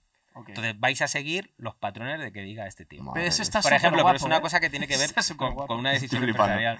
Claro. Eh, ¿dónde, chulo, ¿eh? ¿Dónde íbamos? Estamos Yo pensé que era más por, porque yo lo que tenía entendido es que eh, si Marvel hacía una peli de Spider-Man, el merchandising que era que sacaran luego de Spider-Man se lo quedaba Sony. Va, va mucho más Mucho arriba. más Entonces hay gente de ¿no? arriba que le dice, mira, dejar no, de pero es que por temas de los juguetes se han montado tochísimas, Sí, sí, porque claro. las películas de Pero es que la mayor, por lo menos en, estas- en Star Wars se dice que se recaudó casi más con el merchandising que con las Sí, películas eso, en su eso. momento. A ver, pasamos. Eh, Thor Ragnarok, ya hemos hablado de ella un poquito por encima. Está chulísima. Waititi me cambia- encanta. es el cambio en el personaje de Thor. Es- Aquí pierde el ojo, se corta el pelo y Sale Thor, bastante más heavy. cambiamos Sale, el sale, personaje. sale Hulk, joder. Sí. Esta, esa peli está Aquí es donde muere Odín, donde muere Anthony Hopkins. Es en esta. Aquí muere Anthony Hopkins al principio, aparece Ella, que es la hermana, la, la hermana que de es la ellos, chunga, sí, que es Kate Kate Blanchett, Blanchett, ¿verdad? Sí. que hace un papelón. Y entonces Mola ah, un montón. funciona el Ragnarok, de- se destruye Asgard. Y eso es. Thor se convierte en un ser todavía muchísimo más poderoso. Y con más responsabilidad. Sí, porque lleva Porque todo ahora su pueblo. pueblo, ahí, ¿no? tiene que ir a la Tierra. Que luego, ¿en qué zona de la Tierra estaban luego que salen Noruega. las. En Noruega. O sea, en la zona de los vikingos, que es cuando Thor está gordo. es que a mí la- me encanta el Thor gordo. Donde, Está súper. O sea, me, me- fue un gag que lo vi en el cine porque, joder, vas al cine con la tensión de. En la última peli han palmado todos, han hecho polvo. A ver si ahora muere el Capi o muere Tony Stark o muere- y estás como. No, pero ya no habíamos y llegado a Infinity como War, ¿eh? diciendo, joder, y Es de una repente decisión- le ves ahí gordo y dices, coño, es una es como decisión de- relajante. es una ¿sabes? idea de, es una decisión de Taika Waititi. En cuanto Taika Waititi entra, Taika Waititi les convence de que él puede hacer al personaje, porque todos tenían firmado una tercera película. Entonces, Clint Eastwood ya está un poco cansado, no veía a Thor. En cuanto entra Taika Waititi y hace esto, Mm. claro, cambia totalmente el concepto. Es que Y, y muchas tías, guapa, muchas ¿eh? tías que iban a ver y dicen, oh, este tío está buenísimo, quiero verle sin camiseta. Y aparece eso. Como, como clave de humor está de puta madre, pero también es una idea de Cliff Hemsworth pero igual eso de decir, adelante, mira, tronco, eso no, es para esta Endgame. película no me Eso- voy al gimnasio. Pero ahí- eso es en la de Endgame. En la de Thor Ragnarok todavía está fuerte. Sí, sí, claro, esa es la pero, otra, digo. Pero a lo que, por ejemplo, el personaje que sale, para que veáis Le da carisma. la importancia que Claro. tiene Taika Waititi en eso, el personaje que sale junto con él en Endgame cuando ya está gordo, Sí. el personaje que es Korg, que es la piedra, ¿no? que es la piedra, sí. ese personaje es Taika Waititi. Es decir, Ah. le dobla a Taika Waititi, lo interpreta Taika Waititi, que es el director de Thor Ragnarok. Y es ahí decir, es cuando le da un carisma, porque dices, ya no hace falta que esté fuerte ni nada, sigue molando, aunque Sí. esté gordo. ¿Es verdad? Después, después viene Black Panther, que fíjate se han tardado películas en presentárnoslo desde que nos presentan a... Civil War, Desde Civil War, han pasado Civil unos War, cuantos años. Es verdad, ¿eh? Y la verdad es que la película a mí me mola bastante. Es una peli que sale un poquito del este, porque es como una historia un poco por. au- Aunque tiene unas, eh, tiene unas escenas de batallas brutales. De hecho, de las, de las más grandes que hay. Bueno, Yo creo Black que la más grande casi, ¿Qué ¿eh? importancia le das tú, por ejemplo, al tema del Vibranium? Porque se supone... O sea, las guerras de Lobezno no son de ese metal, no son de adamantium. Adamantium, Vale, no es Vibranium. es otra cosa. vale, sí. es verdad. Vibranium es el escudo del Capitán El América. escudo de Capitán América. Vale. la, el- lo importante de, de Black Black, Panther, es que probablemente eh, han cebado al principio de la película, te hablan de un meteorito que cae y que hace que se convierta Wakanda en lo que es. Eso probablemente tenga una repercusión en el futuro. Eh, ve- Veremos la explicación, alguien la dará, eh, es muy ¿Le probable. ves algún paralelismo? Porque claro, yo ahora cuando terminemos de hablar de fases te quiero preguntar ¿eh? teorías.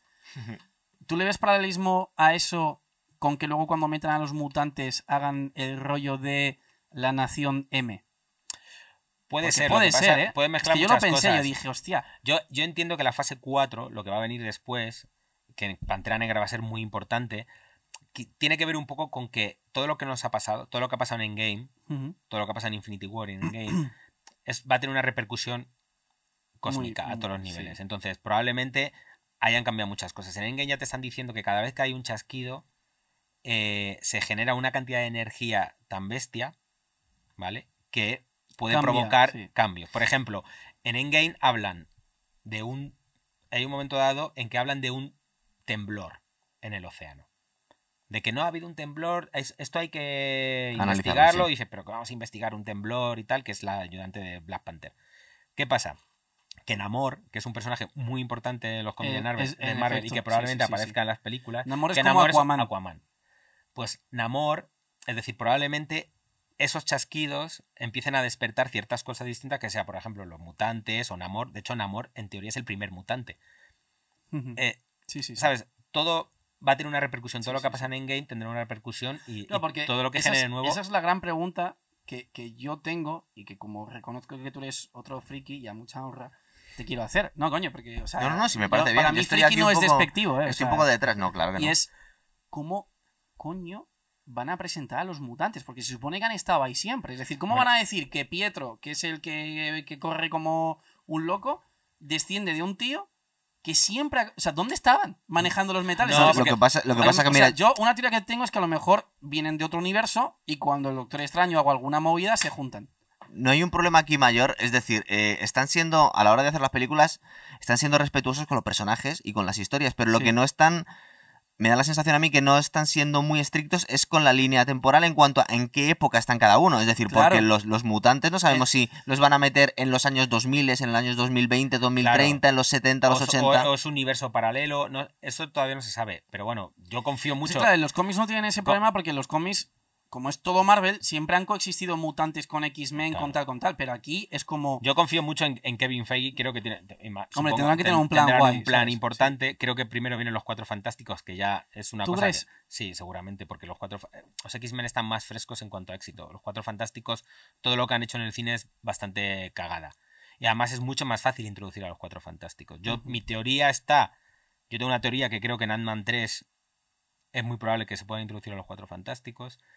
Eh, Bueno, de hecho, Peyton Reed, que es el director de Ant-Man, de las dos Ant-Man, es ultra fanático de los cuatro te fantásticos. quería comentar una cosa. Además de le, entra, le viene bastante bien a ese- a de ese- hecho- en, en el tono de las y películas. mi teoría es que los cuatro fantásticos comparten siempre temporal al principio de los Sí. cómics.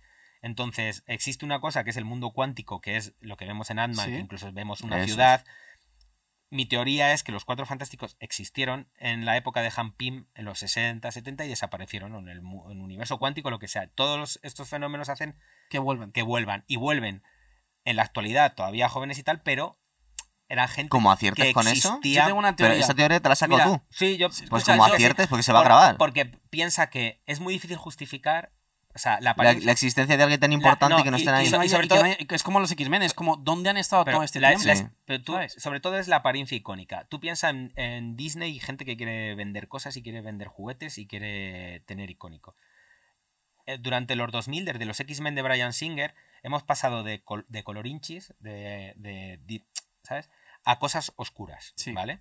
Entonces, todos los Bueno, uniformes, de hecho, la todo- peli de todos los Joker, superhéroes... la última que ha sido gran película de héroes, de héroes del universo comiquero, que ha sido un boom brutal, es la de Joker, y tú la ves la de Joker y es muy chunga. Pero me, me refiero, Sí. a- como- ya, yo, yo voy más al tema, es lo estético. Sí. ¿vale? Ok. Entonces, Ah, eh, vale. en lo estético, Ujú. vuelvo, está volviendo a retornar a que cada vez es todo más claro, más tal.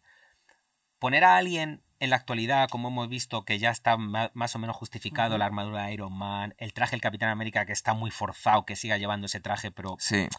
Sí, pero Sí, ya te lo ponen más no- no oscuro, te lo has- Pero es verdad que no lo han actualizado demasiado, canta un comido- poco. te lo has comido un poco con patata Sí. mm, porque es el Capitán América.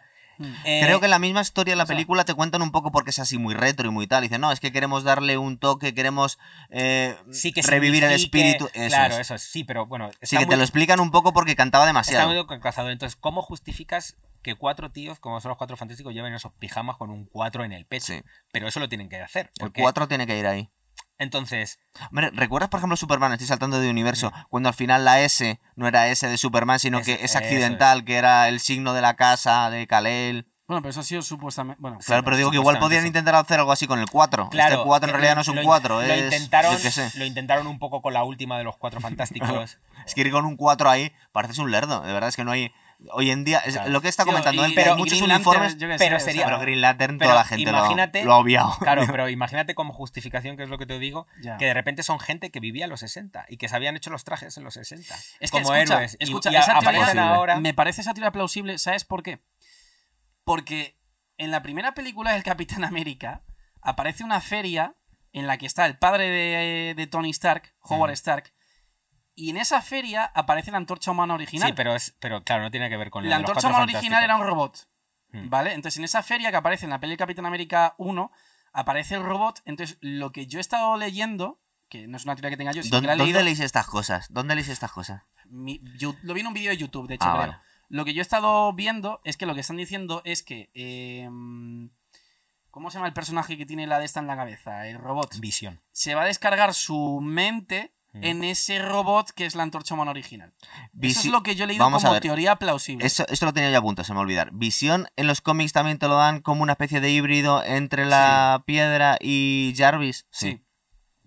Y en la peli mola porque hacen que te lo. de- es como una versión buena de Ultron, ¿no? Es como un hijo de Ultron, es como. Sí. Lo sacan. De hecho, Sí, ese- es un- de hecho bueno, Visión es el que se que carga Ultron. Va a ser muy importante la serie de WandaVision, en el que vamos a entender si Visión vuelve o no vuelve o por qué vuelve. Es decir, eh, Wanda va a, va, a va a cambiar la realidad.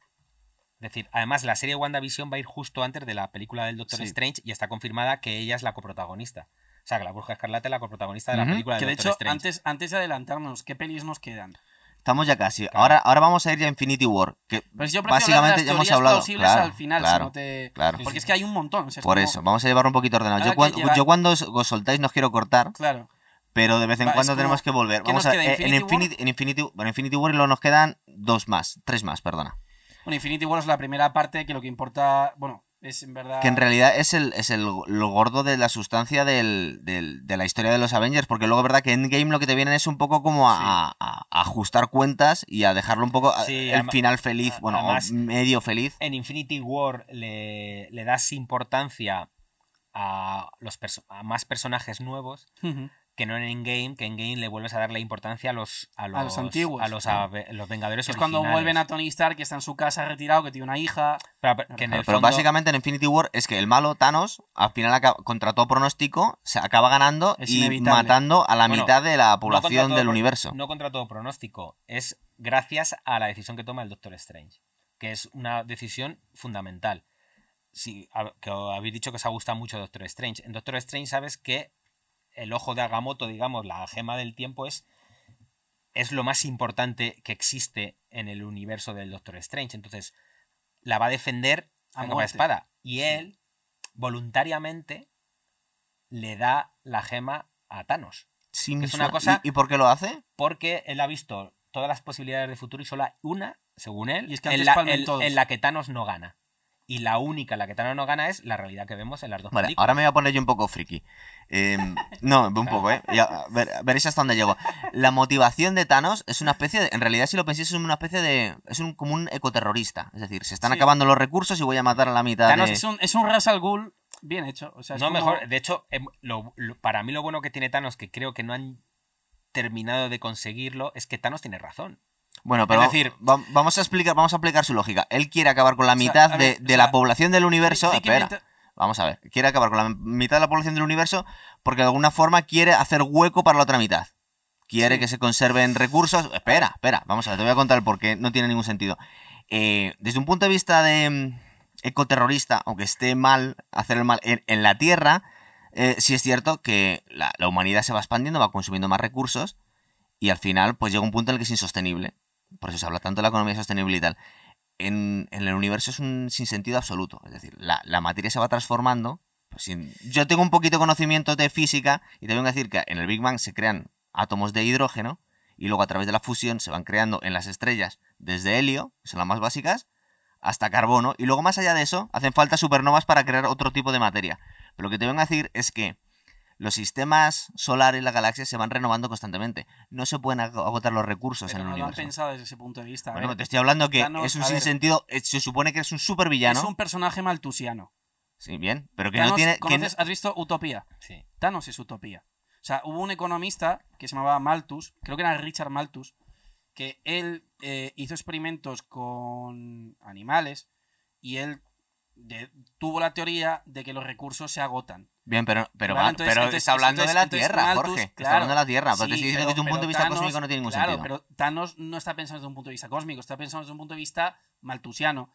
Eh, Pero eh, para todo el universo. Sí, Pues que es un error que no tiene sentido, pero que está hecho así. Es decir, es un personaje que es maltusiano. Tú, tú te ves la peli de Utopía y la, la serie Utopía es eso: es en plan de no hay recursos para todos, vamos a meter esterilizantes en los cereales y el científico que lo hace se vuelve loco, hace un cómic, su hijo lo lee Pero- con otros colegas y los intentan matar. En la serie de Eso- eso es Utopía, en la serie de Utopía lo está haciendo en la Tierra, ¿verdad? claro, pero que. Claro, pero digo que cuando pero que lo no llevas a nivel, diciendo- a nivel de un, del no te universo no estoy tiene ningún diciendo- sentido. No te estoy diciendo que no tengas razón. Te estoy diciendo que aunque, que aunque evidentemente eso no tenga ningún sentido, está pensado así. Es un personaje que es maltusiano. yo y el cre- tema es que yo me acuerdo que cuando fui a ver la peli había gente que decía, es que es un villano que mola porque tiene un argumento que lo puedo entender.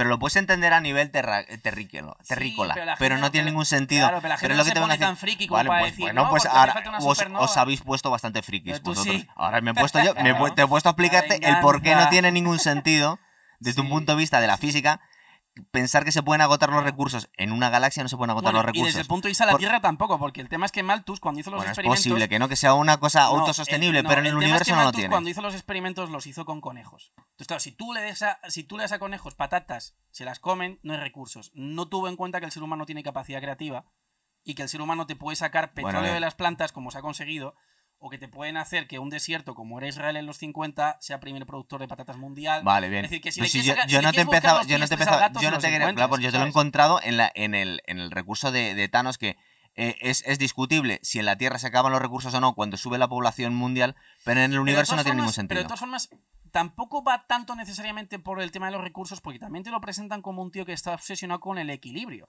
Porque, por ejemplo, cuando a su hija es. ¿Cómo es la hija? Gamora. le regala una especie de, de espada que para él es como un abrecartas y le dice: Mira, está perfectamente balanceada. O sea, o sea, también es un tío que no necesariamente es por un tema de recursos, sino porque simplemente está loco y quiere que todo claro. sea eh, un igualitarismo en plan procustiano. Que Procusto eh, es una historia griega, era un hotelero que entonces él tenía una cama. Un hotelero en la antigua Grecia. Sí. Bueno, Él- posadero. Era, bien. era- era- era un tío que tenía un hotel en, en la, anti- en la Grecia clásica, entonces él tenía una cama. había ¿Vale? hoteles, Entonces, claro. sí, Grecia clásica. sí, Bueno, una posada, vale, una vale. posada. Bien. Entonces, él tenía una cama, ¿vale? Entonces, para él la cama era como la unidad de medida perfecta. Si tú llegabas y te tumbabas en la cama y eras más pequeño, él te estiraba, te estiraba los brazos y las piernas. Y si tú sobresalías, te cortaba la cabeza y los pies.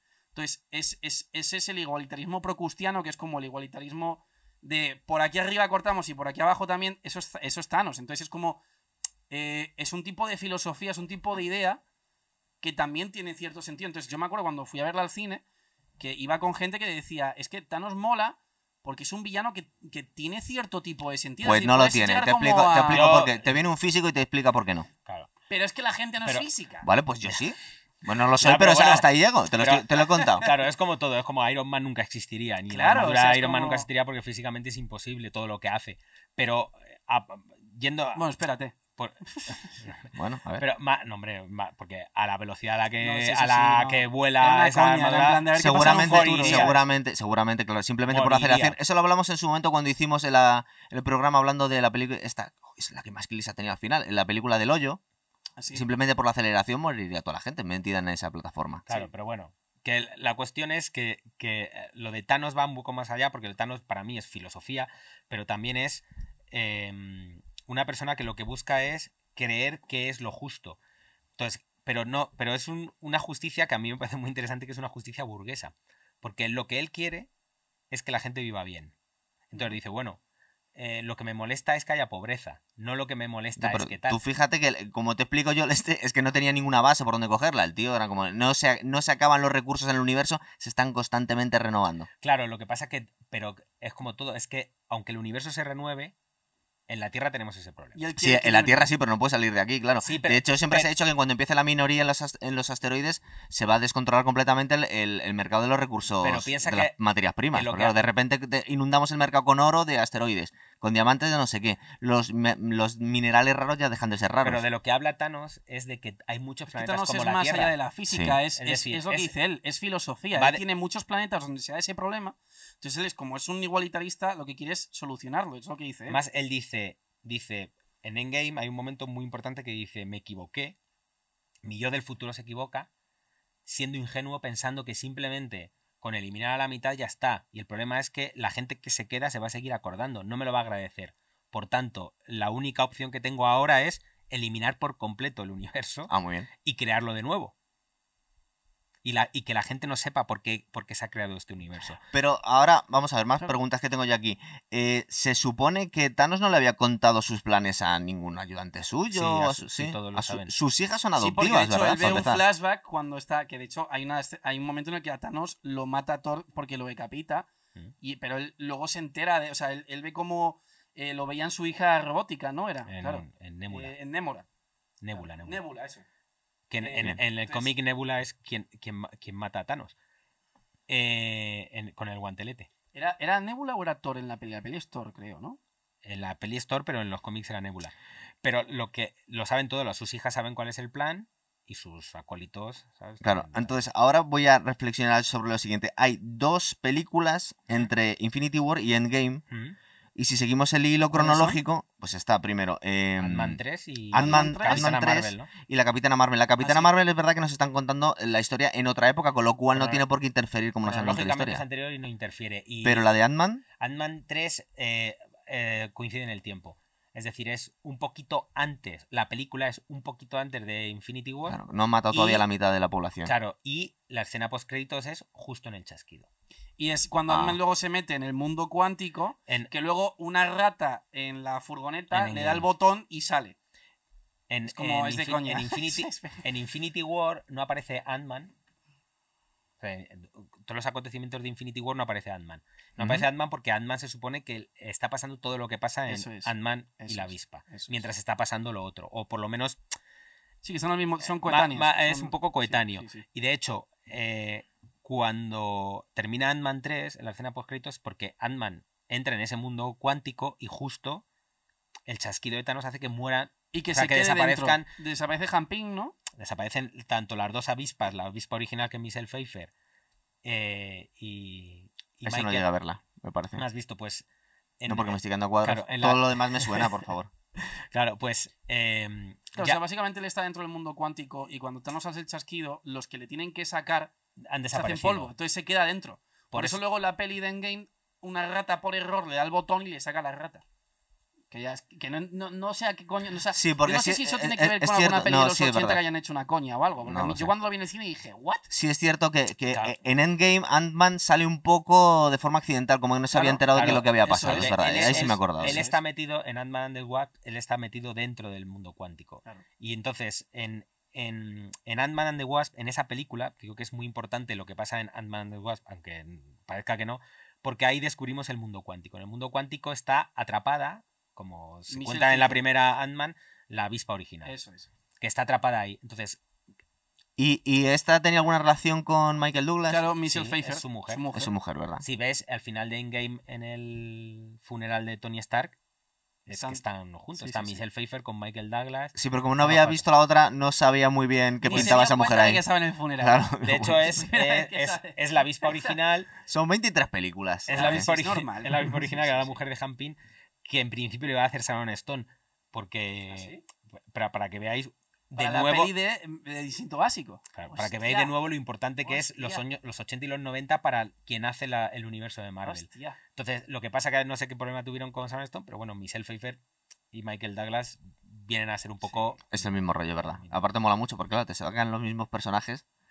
Eh, Capitana Marvel, viene aquí. Esa la he terminado hoy. Porque es la que- digo, esta me la tengo que ver porque es de las ¿La has visto esta importantes. mañana, sí, porque es de las importantes y la tenía pendiente. Es que me he hecho toda la lista y digo, esta no la he visto. Ha habido una movida bastante gorda con la actriz. La van, a, la van cambiar. No. ¿No? ¿Tú crees que no? A ver, contarme, No- pero la no sé- movida gorda, no sé- ¿cuál ha sido? No sé por qué, pero los Ah, fans la odian.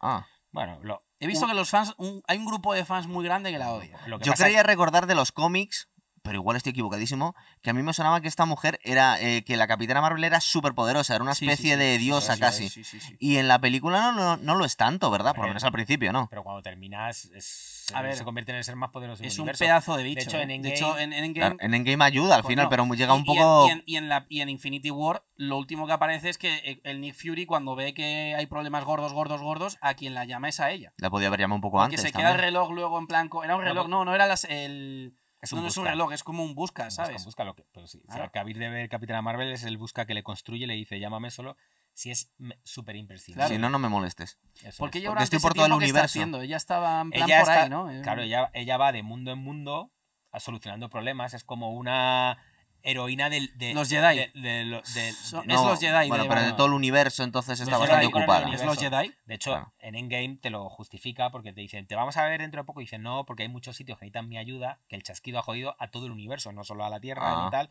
Entonces, me tengo que ir muy, muy, muy lejos, donde no llega, ¿sabes?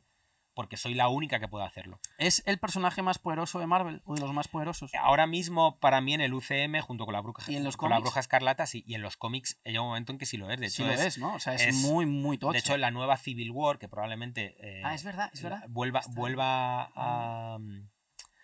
O sea, se adapte otra vez al cine. ¿Mm? No sé si con la segunda parte de Capitana Marvel o lo que sea, hay un Civil War en el que se enfrenta una parte es, es Capitana Marvel y otra parte en los cómics es, es Iron Man, no es con el Capitán América. Es que yo creo que a Iron Man le van a, re- le van a revivir.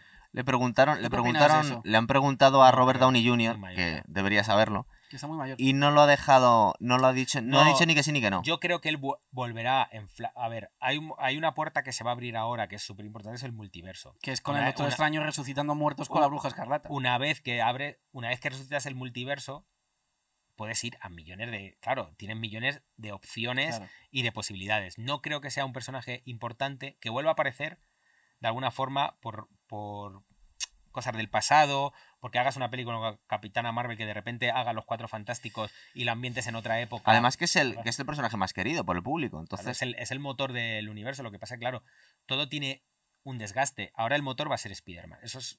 Creo que, que es. ¿Tú eh, cuál crees que puede ser el próximo gran villano? Porque es claro, es que yo estoy pensando en Apocalypse, pero es que ya ha salido en las de X-Men. No, a ver, probablemente. Vamos, yo supongo que el, el siguiente gran villano o es. O es Khan. Khan el, Khan el Khan el Conquistador. Conquistador. explicarme como no sé quién es Khan, ser. explicarme quién es. Khan es. Yo lo digo por un poco por el tema de los viajes en el tiempo y esas cosas. Khan es un personaje que en los cómics es. Pues probablemente junto con. No sé si. Yo creo que es el. Es el. el junto con Thanos. Ese es uno de los ¿Cuál más. es el que es un planeta? Que es el que lleva estela No. plateada. Ese es, ese es. No, ese es. em, Porque se puede ser ese también. es Galactus, que Ese también puede podría ser, ser. el Galactus, ojito. Pero que, creo que va a ir por Khan. Hostia, por- o sea, tú- eso, el nombre esa es Galactus. pero O sea, porque Khan, Khan es un personaje que tiene que ver con los viajes en el tiempo y tiene que ver con los futuros y los multiversos. Es, es un tío normal que eh, al poder viajar, ¿sabes? Viaja al pasado, entonces vuelve como alguien superpoderoso porque tiene muchísimo más conocimiento que el. Eh, Khan no era de los primeros. ¿Quién era el que era el primer humano? Ese es Galactus, puede ser. Que es de los primeros seres que, que hubo, que el universo desapareció y él se quedó en el nuevo. Es que creo que Que ese es. Galactus. Es, Pues- que, Ga- es que Galactus. eh, yo lo veo buen candidato, porque además si meten a los cuatro fantásticos, hablando, este, van a meter a la este estela hombre, vamos plateada. a ver, este hombre es el malo de eh, Estela Plateada, estoy No, diciendo, no, de ese no, universo. Porque Estela Plateada no, yo no, no, no, no, no, es, es del universo Marvel también. Sí, pero Galactus es el jefe de Estela Plateada. O sea, Estela Plateada es como el que trabaja para él buscando planetas que él se Silver come. Surfer es el heraldo, Ah. el heraldo de Galactus. Galactus es el destructor de planetas. Eso es. Pero ha habido varios estructuras de planetas. Es decir, Sí, por eh, ejemplo, En Marvel Eh, cada cinco minutos te salen cuatro, ¿sabes? porque por ejemplo, el que venía, el del Doctor Extraño, que era, no me acuerdo cómo se llama, el del Doctor, Doctor Extraño Sí. venía de otras dimensiones también para comerse planetas. Claro. también. Claro, eso es. Mm. Eso es. Entonces hay varios. Pero Marvel varios- muchos. Ten en cuenta que Marvel es como Stranger Things, pero durante 70 Yo- años. yo Tienen, tienen más peligros. Tengo que- varias como- teorías, entonces puede ser, A ver. puede ser Khan, puede ser Galactus, pero también es súper importante en el universo Marvel, creo que le tiene todo el mundo muchísimo cariño y todavía en el cine no se ha explotado, es el Doctor Doom. Ah, bueno, Y- eso y, estaría eh, muy guapo, es, ¿eh? es- Víctor Von Doom. Sí. Claro. Ese es el malo de los Cuatro Fantásticos, que es un tío que se supone que es una de las personas más inteligentes del planeta, ¿no? Eh, Que dónde ha estado este- todo este tiempo, claro. Claro, es que ese es el cosas. tema. Ese es el tema de cómo los van a meter. claro, pero que- es decir, hay Porque vamos a ver, vamos a intentar llevar un orden, eh, aunque sea al final del programa, vamos a intentar, intentar llevar un orden. ¿Qué películas se han grabado y quedan? Es decir, ¿cuáles son las próximas películas que van a salir? De eh, Black Widow, se supone que está Black pendiente. Widow, lo que pasa que Black, Black Widow Widow está la rodada ya. Está Black- hecha no, ya. Black Widow está hecha y terminada lo- y, Y- no se ha estrenado. Lo que ¿Y pasa se que- cuenta en el, cronológicamente no, aquí? Black Widow a... es anterior porque Es Ah, anterior porque cuenta la historia de-. Claro, Aparte no la van a resucitar porque ya han dicho que la nueva viuda negra va a ser la hermana. sí. Con lo cual Black Flo- Widow no va a volver a Flore- Scarlet. Florence Pugh, que es, un- que es una pedazo de actriz, y en Mm. teoría va a ser la- en teoría, lo que pasa que Marvel siempre te acaba sorprendiendo. La película está ambientada anterior, es decir, es una está anterior a Infinity War, ¿vale? Es entre creo que es entre Civil War e Infinity Infinity War. War, ¿vale? Entonces te Vale. explicará, te explicará muchas cosas, lo que sea. Entonces esa película, Sí. esa digamos que esa historia en principio no es continuidad todavía. Va a estar guay porque además va a tener también flashbacks previos incluso, porque te van a explicar La historia cómo ella. Scarlett, ella era una agente soviética. No, Entonces, no, es que no, no se sabe. Es decir, eh, de la peli, te- ya te no, digo pero que- que- supuestamente que te vas a- sí, porque el, el padre, por ejemplo, en la peli es el Capitán América soviético. Sí, es, sí, que no me acuerdo cómo se llama, pero... Sí, pero, pero era. Ya, pero que ya te digo que a mí que sorprende mucho. Entonces, lo lógico y lo evidente que tú estás viendo los trailers, luego a lo mejor no tiene absolutamente Ya. nada. ¿Qué más películas tenemos pendientes? La siguiente son los Eternos. Los Eternos va a alternar probablemente presente y muy, muy pasado. ¿Los Eternos qué son? Pues otra. Es, Son como los primeros seres que No, hubo, es- ¿no? es No- otra no raza. Pero es que bueno, esos son me, los habéis hablado, me habéis hablado de unos cuantos primeros seres Sí, que hubo también. sí. Por Los eso. Es celestiales que, van es que- antes. es que los, están los celestiales, los eternos. Galactus, yo tengo por ahí entendido que es uno de los primeros Madre humanos también. Ga- Galactus probablemente sea un celestial, pero los eternos son pues otra, otra raza que tiene toda su historia también de familiar y de... ¿no? Entonces son creadores de vida en distintos planetas, pueden ser, puede ser mm, el nacimiento de los mutantes, Mutantes, sí. gracias a los eternos. Lo que pasa que los eternos van a meter al personaje que es... em, el que va a hacer Kit Harrington, este, el prota de ¿Ah, Juego sí? de Tronos, que es, va a hacer de Dark Knight, Ah, el vale, caba- sí, del sí, Caballero sí, Oscuro. sí, sí. Eh, me acabo de acordar de otro. Eh, Dwayne Johnson, ¿La Roca va a hacer de algo en algún universo No, o es en el de, No, de ese, es en el DC, que Va va a hacer de Black- Black, Black Adam. Adam. Vale. Que es el malo de Shazam. Hmm. Que es el Capitán Marvel, pero no pueden poner Capitán Marvel porque está la Capitana Marvel de Marvel. Es que, es que se han ido pisando nombres No, ya, ya, ya. durante. entonces, Y, y es en los Eternos probablemente veamos muchas cosas pasadas. Yo aprendí a tocar la guitarra. Es que no hay tiempo para todo, tío, en la vida, claro. unos somos frikis, Eso es. Total. frikis de la música. Y es, y es pasado y presente. Yo me imagino que, que darán claves, sobre todo del mundo cósmico. Y luego la siguiente, eh, creo que ya es. No sé, no sé si será antes Spider-Man 3 o. Seguramente esté puesto en Wikipedia por ahí. Sí, Si seguro, el orden. Búscanos las, las próximas pro- eh, películas que van a salir. Sí, Creo que sería. sí, Universo Marvel Además, cinematográfico. pero pensar que ahora es muy importante la serie de Disney Plus. A partir de ahora entra un elemento nuevo que son las series. Bueno, de hecho, tú crees. O sea, porque yo lo que he oído es que, evidentemente, no les interesa tampoco tanto eh, cargarse de golpe las series de Netflix, sino que directamente lo que van a hacer es la próxima temporada de Daredevil no, hacerla de Disney Plus. eliminado totalmente. ¿Tú crees que se Sí, los sí, cargan? No, se lo han cargado totalmente. Si es que Kevin Feige se ha cargado eso. Las series Qué pena, tío, eh, porque las de Daredevil. eh, Las series confirmadas, a ver, el- ese personaje concreto, ese Daredevil concreto, a lo mejor puede tener vida, pero por ahora no. Lo- las series confirmadas son Falcon y, el, y Winter Soldier, que es la primera que, que están rodando. Falcon y Winter Soldier es. Falcon es el nuevo Capitán América. ujú, Aparece un personaje de los cómics que es US Agent. Crean sí. otro Capitán América y ahí habrá un conflicto. Sí, con porque Falcon, ese es etcétera. medio malo. Eso es, no, Sí. es medio Malo. malo, malo.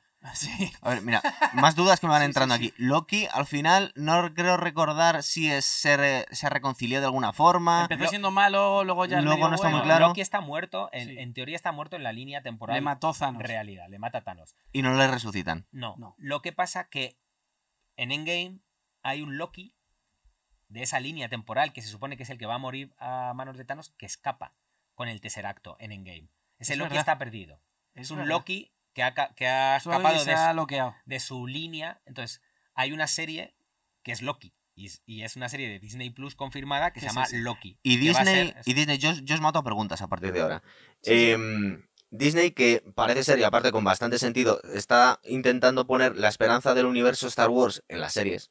Porque el Mandalorian, por ejemplo, está muy bien la serie, es un, es un Me- western. Me parece brutal. la Sí, serie, van a hacer la serie. Y, y de hecho, entre, entre las series y los spin-offs se están si es salvando buena. un poco. Fíjate si es Star buena Wars. Mandalorian, que en la próxima temporada de Mandalorian va a salir eh, Boba Fett.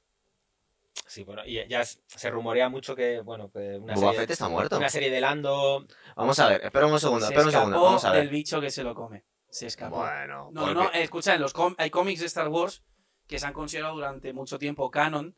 Boba Fett, cuando se cae al bicho este del desierto, ¿Se salva? se lo carga por abajo y se escapa. Y otro que se salva, que va a salir en la. Qué tramposo eso. Bueno, es Boba Fett, ¿qué esperas que haga? Tiene pistolas y una de esta con cohetes. Claro, tío. Usa Y luego otro, otro que sobrevive y que va a salir en la serie de Obi-Wan es Darth Maul. Darth Maul luego le pusieron. Ya le habían utilizado a Darth Maul en el- la Claro, película sale de ya Solo, la- me es parece. la de No, le, le ponen patas de cabra robótica, ¿sabes? Entonces, como Disney tiene las dos franquicias, suponemos que está haciendo lo mismo, por lo menos diversificando. Series, Sí, por lo mira, menos. eh, Disney lo que, lo que trató fue de comprar Netflix. Disney vea que las plataformas es el futuro, obviamente. Entonces, su- Pues que se acaba la suya. la intención, no, su intención inicial era comprar Netflix. Netflix se niega. Entonces Disney dice, pues, a ver, que Disney ya tiene dos plataformas. Tiene Hulu, que es de- eh, pertenece a Disney. Sí. Y no, no me acuerdo cómo se llama la otra, pero vamos, tiene Hulu, que hace, De hecho, O sea, ahora mismo Disney es. es que hay muchas. Es que, aunque no lo creáis, hay más series de Luce. En teoría había muchas más series, aparte de las de Netflix.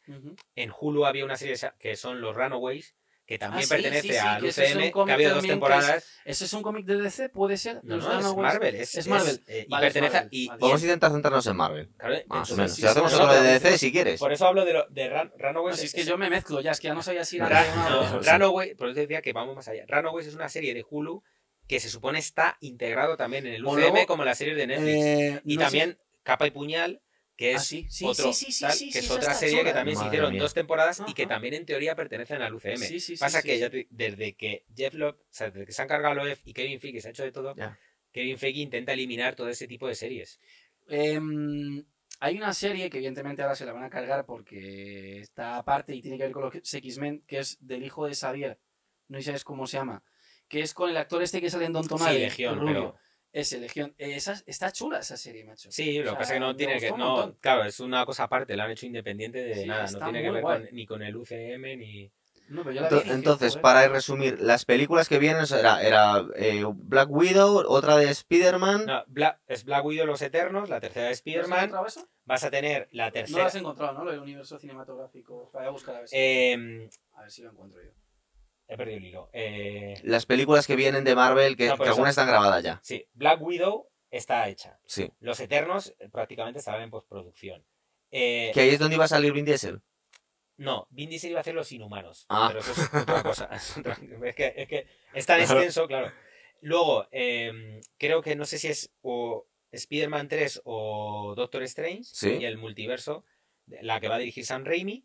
Y después tiene, tiene que venir Guardianes de la Galaxia 3, Ah, volumen 3, pero ¿en qué parte eh, cronológicamente va después de...? no se sabe. ¿No se sabe? Thor Love and Thunder, Sí, en, esa, en esa donde, está chula. en donde Jane Foster vuelve, vuelve Natalie Portman y es la nueva Thor.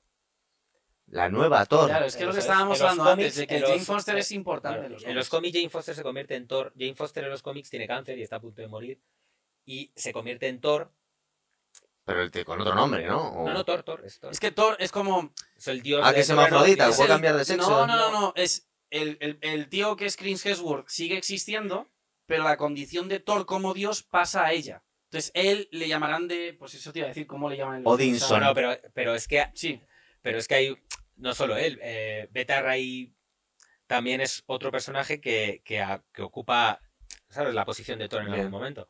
Pero entonces él, por ejemplo, en los cómics, ¿cómo le llaman cuando no es Thor? Porque eso nunca, no, me... Ah, que queda degradado en los cómics. No, es por- que no es, no es, no es, eh, no tiene el, no es el no recuerdo porque yo sé que es- yo esos cómics no, no los he Que yo esos no los he pillado tantos. Pero, o sea, Jane Foster se acaba convirtiendo en Thor. Y entonces, en Con el martillo, Sí, con todo, el todo, uniforme. con todo. Entonces, Bueno, el uniforme es distinto, es como que tiene un casco. Pero, claro, lo que hemos hablado entre otras cosas, que es que la diferenciatura brutal es que Natalie Portman Sí, es tan claro. pequeñita que... Lo que no sé es qué va a pasar, qué va a hacer eh, mientras tanto. eh, Bueno, ahora mismo, en teoría, Thor ha renunciado a ser el rey de Asgard. En- al final de Endgame, él renuncia a ser el rey de Asgard. sí, De hecho, se lo deja a Valkyria. Es verdad. Le da simbólicamente el trono de Asgard. Él ha dejado de ser rey, él se exilia. Entonces, este es un personaje que ahora va a ir por el mundo, eh, digamos, por el espacio, sin, sin la condición del rey de Asgard. Es un dios del trueno, pero no es ni rey de Asgard ni nada. Cuando sea Jane Foster ya no va a ser Dios del Trueno.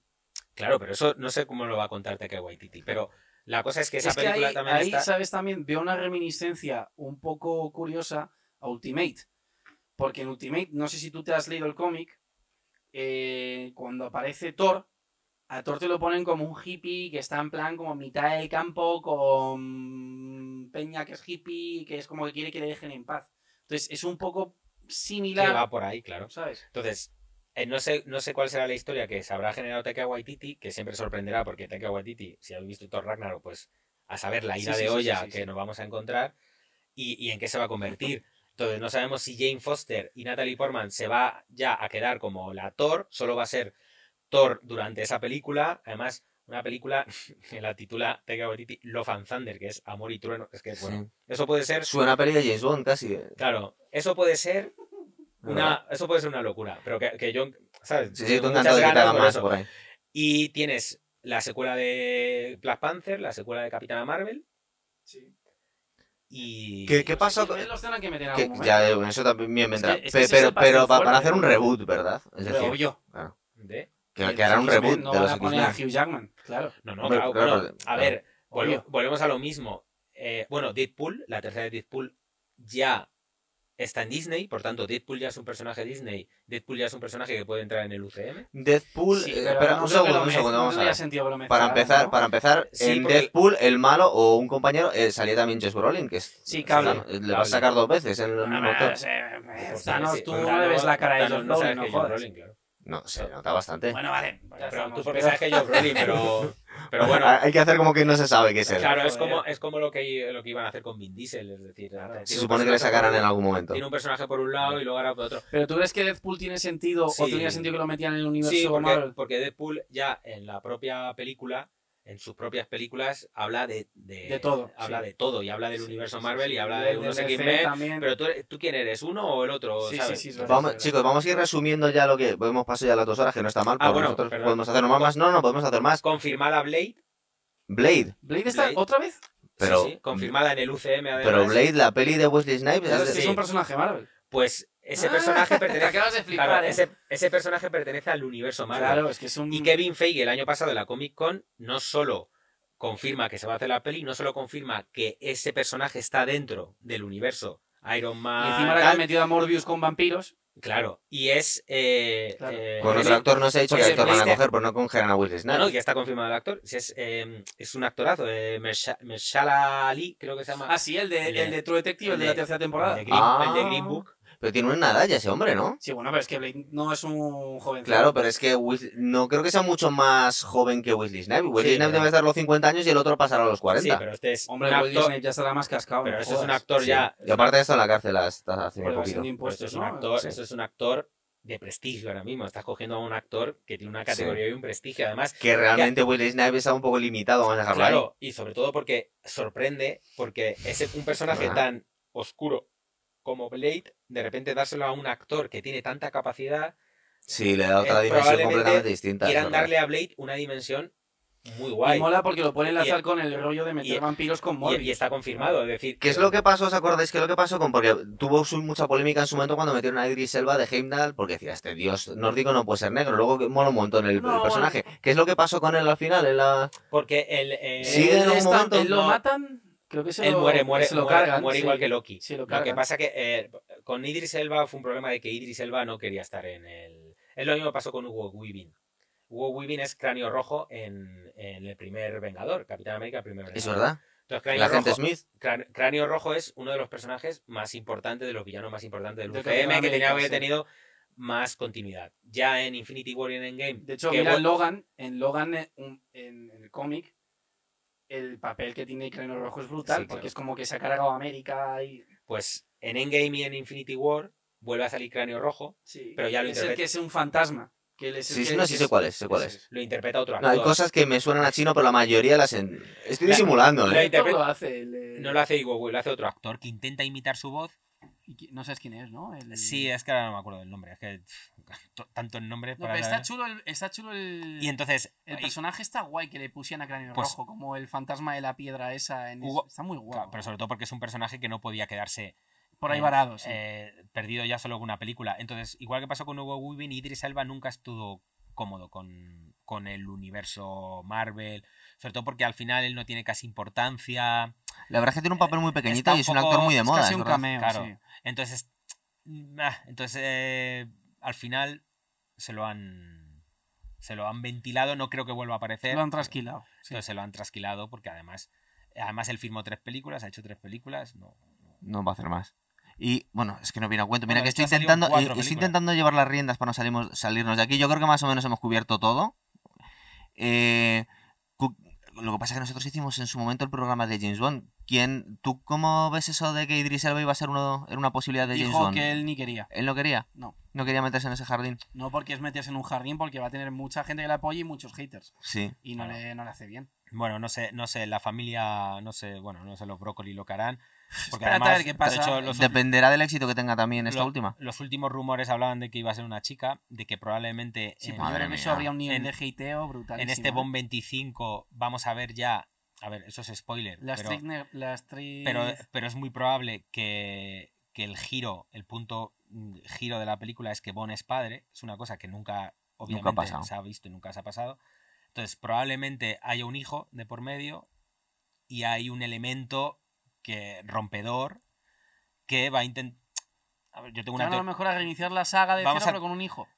No, que este personaje. James Bond Jr. No, este personaje se elimina, digamos. Es decir, vamos a ver la evolución de Bond. Es que ya es- eso sería hacer para. No, para si otro eso viene programa. para otro programa. Claro. Sí, pero como- Esa evolución de Bond, de cómo ha ido transformando el Daniel Craig, cómo lo ha ido no sensibilizando, pero sí dándole otra dimensión. Eh, bueno, pues que va a tener un hijo y tal. Y se hablaba de que, de que había ahí un elemento de que probablemente eh, aparezca un agente del MI6, pero que sea mujer, que pueda ser el relevo o no, que va a depender mucho de la acogida que tenga. Claro, por ejemplo, Mira, pi- el- mira, piensa que la, la guionista Sí. de la Bond 25. ¿Vosotros Sí. habéis visto una serie que se llama Fleabag? No. Es una serie de, que es maravillosa y es, es comedia. ¿Sí? Esa tía ha ganado todos los premios. Es que ahora no me acuerdo de su nombre. tantos nombres en la cabeza. Esta tía.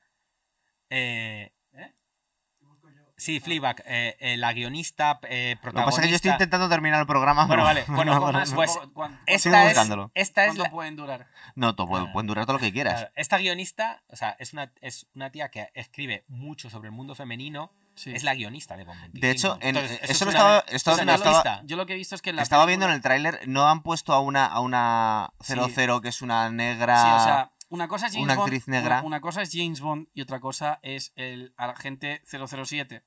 Y Entonces, en, Ah. la peli, en la peli esta, James Bond deja de ser 007, se jubila en Jamaica y el, el número 007 se lo asignan a una mujer negra del MI6.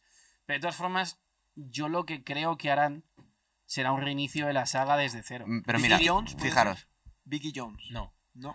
Bueno, fijaros una cosa, como tenemos pendientes todavía terminar, porque no hemos hecho todavía, no hemos cubierto todavía el Daniel Craig, Claro, lo deja- sí, sí, de- sí, Daniel. Craig, ni siquiera Roger Moore, nos quedamos en Moore. Sean Connery.